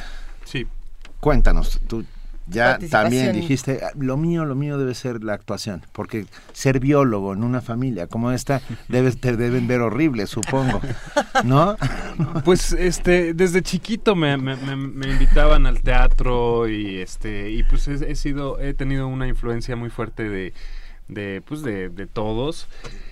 Y pues es un, es un gran privilegio eh, poder, poder este, ahora trabajar eh, tan íntimamente con, con tan hermosos seres humanos, porque realmente eh, la mística y la pasión que impregnan en cada una de las actividades a las que este, se en las que se involucran pues es este es muy es muy eh, gratificante poder tener esa esa influencia y ese ejemplo ¿no? De, de actores tan entregados, tan, apasionados. Sólidos, por Dios. Y sobre todo gente tan, tan respetuosa, ¿no? Tan respetable y respetuosa. Y este. Y pues es una delicia poder compartir escenario. Eh, te, ponen la, te ponen la vara alta, carnal. Pues sí. Digo aquí, perdón, pero como eres joven te lo puedo decir así. Eh, no, bueno, no. Yo siempre digo que, que, que a veces los apellidos pesan del lado bueno de la espalda. Ah, si uno lo hace con la pasión y con, con, la, entrega, Y, y, haciéndolo con, con el corazón, pues. Yo siempre digo que es como heredar un taller mecánico. O sea, nadie, a ver, nadie se va a sorprender si tu papá es mecánico y te enseña a arreglar coches y luego tú heredas el taller. Yo diría. Y si te sale bien lo de arreglar coches, pues, o sea, si su coche me lo trae y camina, pues está bien que yo haya heredado el taller, ¿no? Claro. Ok. Casi una metáfora, ¿eh? muy bien. Y quiero nada más abundar en esto. Hasif eh, no es un improvisado, es egresado de la Escuela de Teatro de Limba, a donde estuvo cinco años, empezar, eh, empezando por eso. Mira, justamente cuando hablábamos de que si es el de los más em, últimos en entrar a esto, no, también está eh, otra sobrina nieta que es su prima, él es mi sobrino nieto y también pues eh, a mí me da mucho gusto que en cierta forma pues se prepararon porque eh, Sandra Cobian Bichir es egresada del CUT, o sea, no es también eh, así nada más porque sí. Y luego mi nieta, Rosaura, también está como directora egresada de una escuela ya... Eh, de cine. Sí, escuela de cine y, y José Ángel, que es su hermano, que ya es el Benjamín se puede decir, eh, también ya anda por ahí haciendo sus pininos, protagonizando algunas películas, así que pues parece que es como que cuando en un principio dijimos su mamá y yo a los muchachos, oigan, pero qué, dedíquese a alguien a algo decente. Y entonces algo que rinda. ¿Qué no va a haber? ¿Qué no va a haber ningún ginecólogo? Un banquero que los un ingeniero, el abogado, sí, sí, sí. Y no, ¿verdad? No. No. Y teniendo una familia que todos están en, en, el- en lo mismo y que se pueden retroalimentar de esta manera tan rica, ¿qué, qué retos se encuentran entre todos para el teatro de ahora? Eh, ¿Qué, qué han encontrado con todos los puntos de vista que tienen? Porque aunque todos se dedican a lo mismo, cada quien tiene su, su propia perspectiva de lo que es el teatro, de lo que es la dramaturgia, el arte. ¿Cómo se encuentran ahí y qué retos han encontrado juntos? Odiseo, Alejandro, así. Retos, los retos... eh, no hay teatros suficientes, no hay espacios suficientes. Ese es el principal reto que tiene todo, todo, todo ser humano que quiere dedicarse a hacer teatro. No, no encuentra el espacio suficiente. Hay que inventarlo. Hay que- productores, hay Odiseo. Productores. Ahora ah, hay una... Hay, hay un grupo, ah, hay una diversidad muy rica, sí, lo, sí la tiene. México cuenta siempre desde, desde muchos años atrás con generaciones muy talentosas escribiendo teatro, dirigiendo teatro, produciendo, construyendo escenografía, iluminando, etcétera. Y buscando espacios, se- se han dado cosas maravillosas por toda la República. De todas formas, es tan grande el país, somos tantos en, en el país, y bienvenidos también los que no son nacidos en México, que, que exacto, que son talentosos, que son trabajadores y que, y que, ponen el corazón en, lo que hacen, que necesitamos todos espacios suficientes para trabajar. Los vamos a tener que seguir inventando, vamos a tener que seguir eh, creciendo. Vaya, esto va a, seguir invadiendo todos los espacios. La- la- el, el espectador va a seguir encontrando eh, teatro en todas partes. Lo va a encontrar en cualquier rincón. ¿no? En, el- en el transporte público. por supuesto. por supuesto. En la calle, en, cerca de su casa, entre vecinos. Se está haciendo teatro en cuartos, en departamentos, en cocinas. eh, Se, se invita a que te compren el espectáculo para llevarlo a tu domicilio. A lo mejor haces una tertulia, una reunión y presentas teatro como, como, como para abrir boca o tal vez como para cerrar con broche de oro la velada con tus amigos, con tu familia. Una fiesta ya no, ya no constará nada más de, de la canción de las mañanitas, sino eh, que es que es maravillosa, sino que además puede ser como una gran sorpresa. ¿Y qué crees que te regale ahora? Una pequeña obra de Qué teatro. maravilla. 15 En vez de mariachis te traje una obra Te de traje teatro. una Me- obra de Me teatro. gusta Está mucho. Sí. Bueno, ese es el, el de reto, ¿no? Acabas de mencionar Claro. a Viqueira, eh, estamos hablando de Jaime Chabot, este, en fin, eh, hay todas las edades y todos los temas. Eh, vengo hablando con la persona que me hizo favor de traerme conduciendo el coche y está muy entusiasmado porque dice, sí, hay, hay grandes historias para ser contadas en todos los géneros, en todos los tonos y lo que él sí se le sugiere mucho a quienes dan el primer paso es regístrenla inmediatamente, conozcan Oh, los, sí. los requisitos para registrarla en derechos de autor, en Indautor, eh, inscríbanse en SOGEM, no sé, en fin. No, no es difícil registrar una obra y aún así no. No. hay conocimiento de cómo es y es un proceso Tienes razón, fácil. totalmente de acuerdo. Sí. Entonces, los mexicanos nos hemos caracterizado por ser creativos en todo, ¿no? en todos los territorios, en todos los terrenos somos creativos. Eh, eh, Es muy estimulante. Entonces, eso es lo que encontramos. Sí, de- de- eh, efectivamente, como lo preguntas, sí, sí tenemos diferencias o podemos discrepar, eh, incluso dentro de la familia. Y de eso se trata. Esa Claro, es la dinámica, bueno. ¿no? La controversia para Y la llegar a- autocrítica, y la sin ella no autocrítica. tenemos nada, pues, Nada. ¿no?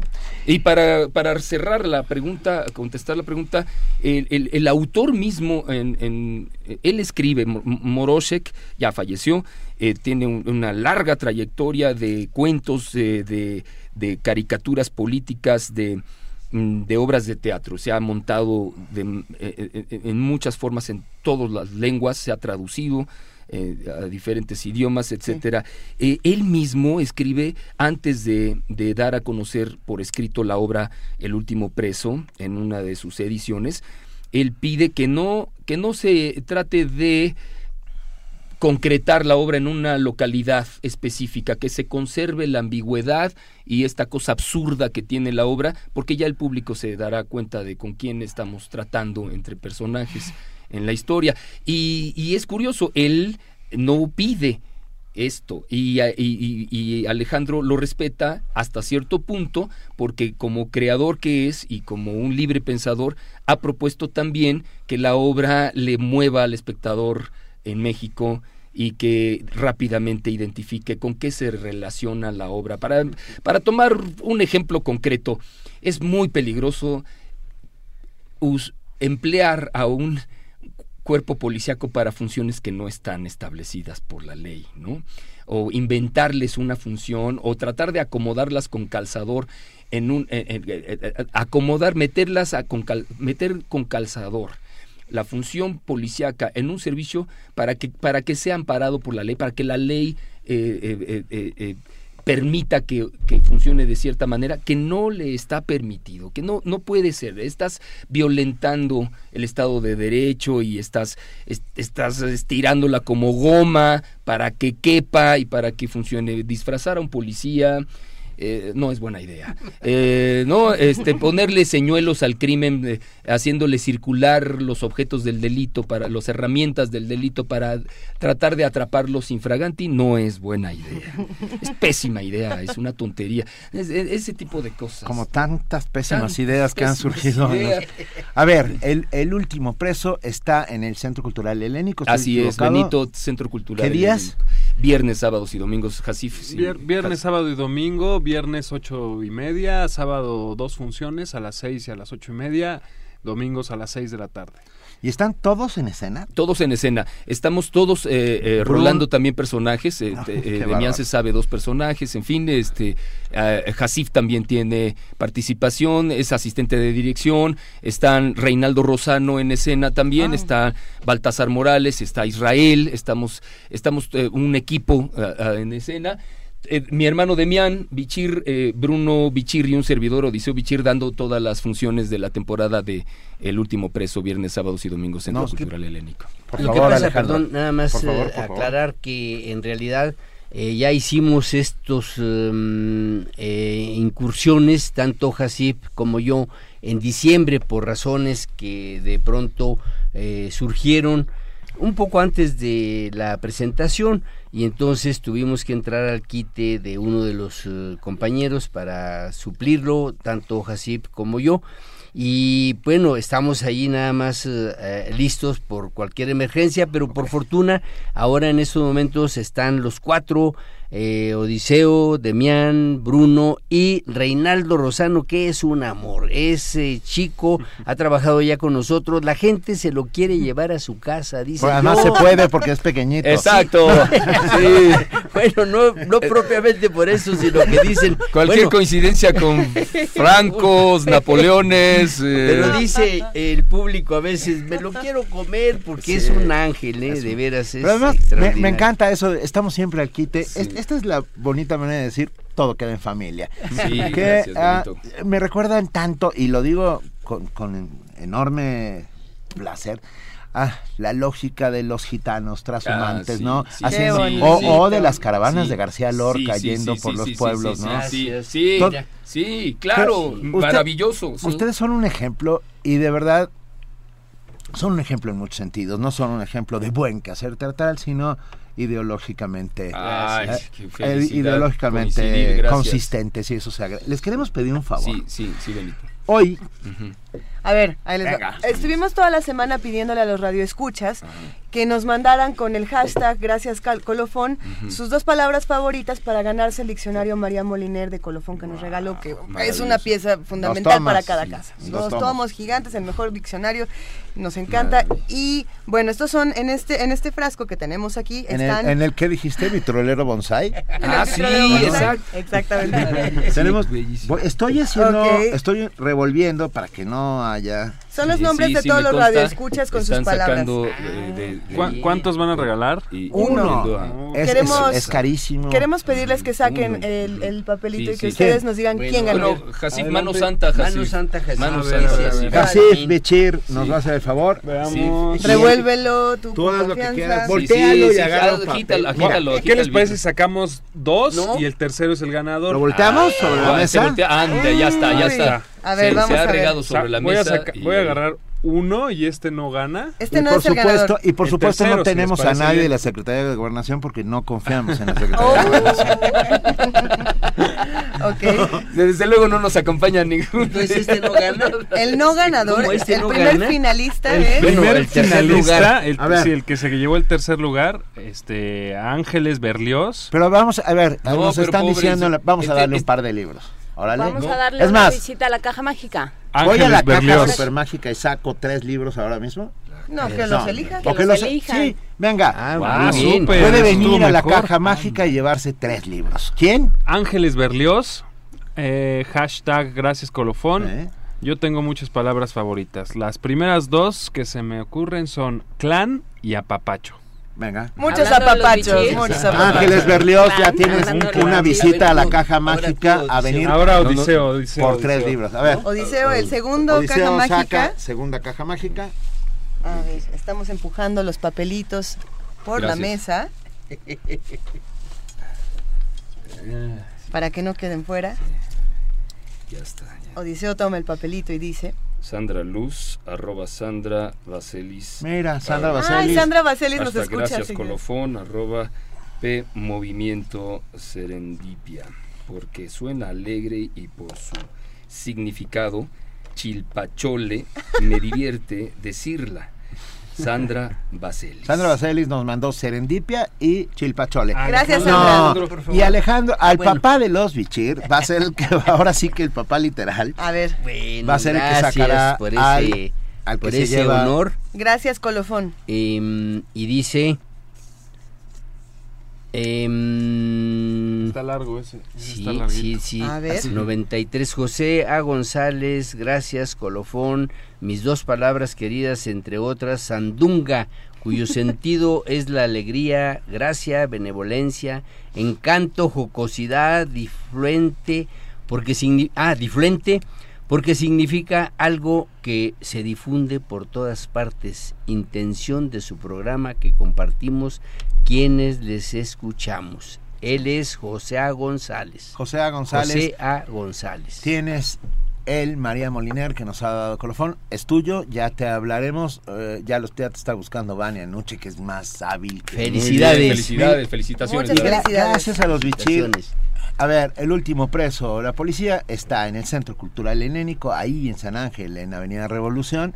Es un teatro además bien bonito. Muy Teatro bonito. helénico, bonito. muy cálido, Muy cálido. y muy buen público que tiene ya una cierta tradición. Nos ha hecho favor, queremos decirlo sin que suene esto a, a, pues aquí algo feo, ¿Ok? más bien que hemos tenido teatro lleno gracias a esa asistencia del público. Y otra cosa, eh, de pronto se les ocurrió tanto a Odiseo como a Demián salir al público. Odiseo como un provocador porque Es es, un el. Es- sargento. Es, una, Y un acto de modestia de mi padre porque fue indicación de dirección. Ah, sí, bueno. sí, es indicación de dirección. Déjenme decirles, Sí. nomás para Me terminar, preguntan porque en, el supongo- especta- en la sala, me preguntan, oiga, esto de salir antes de la función es de... de- de- ¿Viene la idea de su padre? Sí, sí, sí. ¿Cómo, No. cómo lo supo?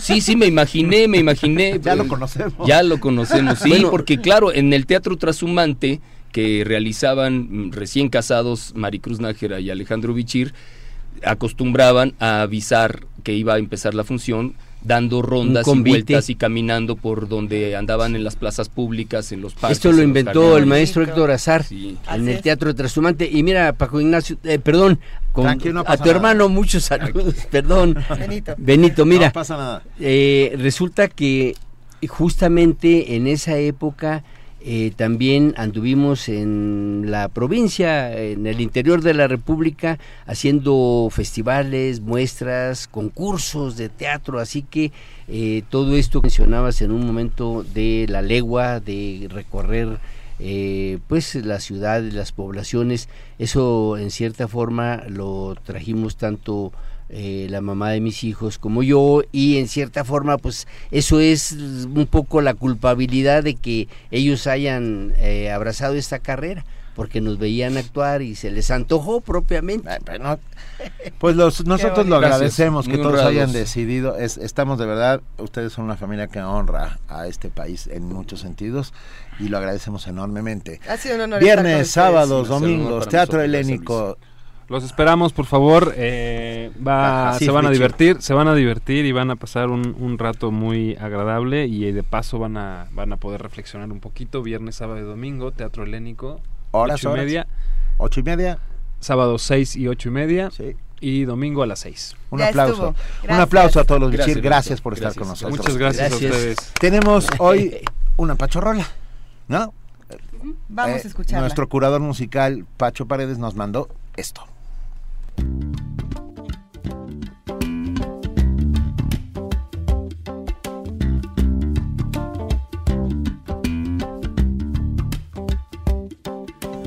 मस्त कलंदर, मस्त मस्त, दम मस्त कलंदर, मस्त, दम मस्त कलंदर, मस्त मस्त, दम मस्त कलंदर, मस्त।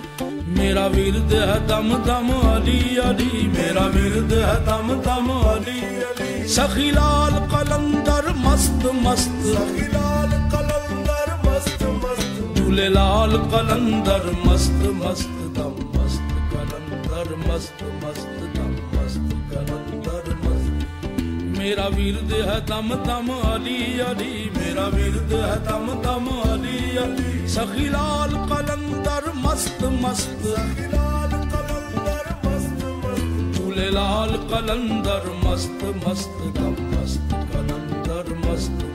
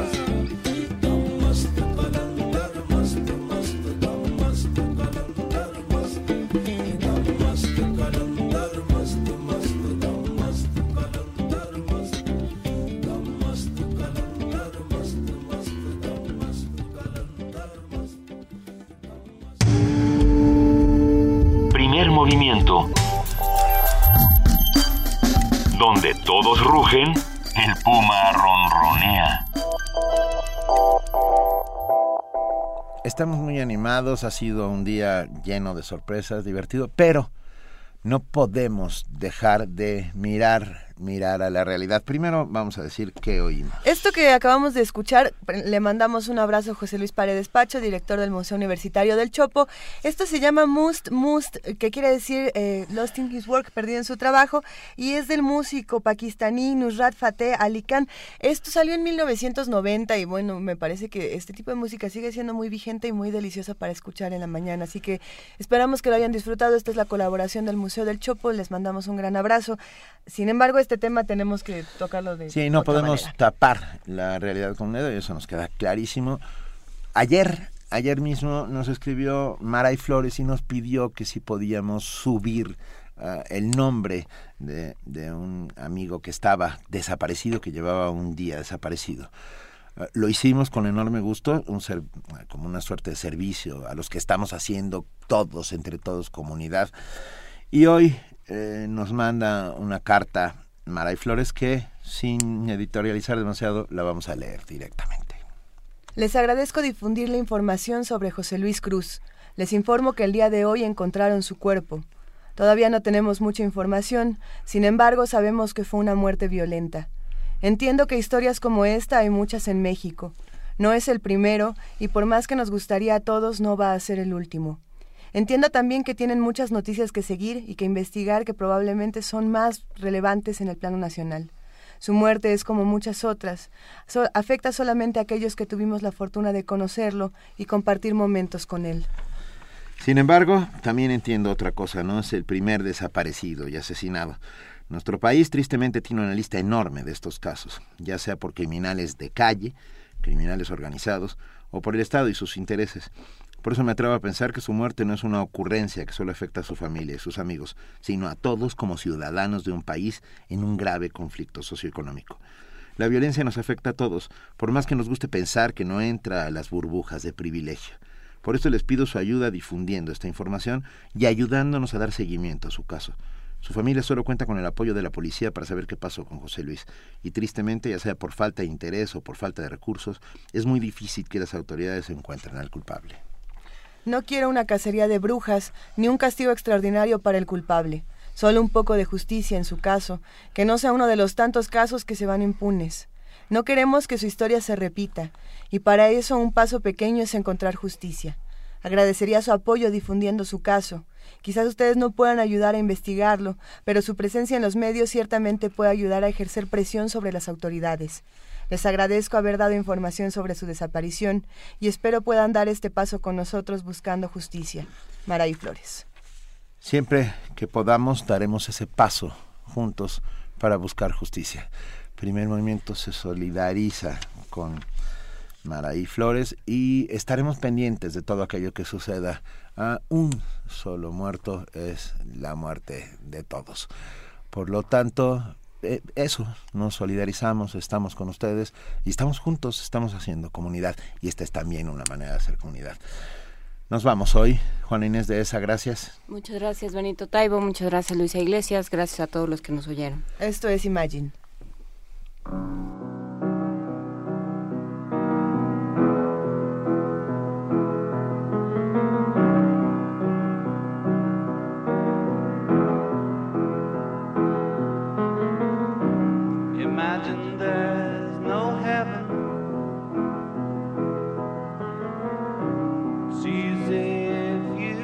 cry. No hell below us, above us only sky.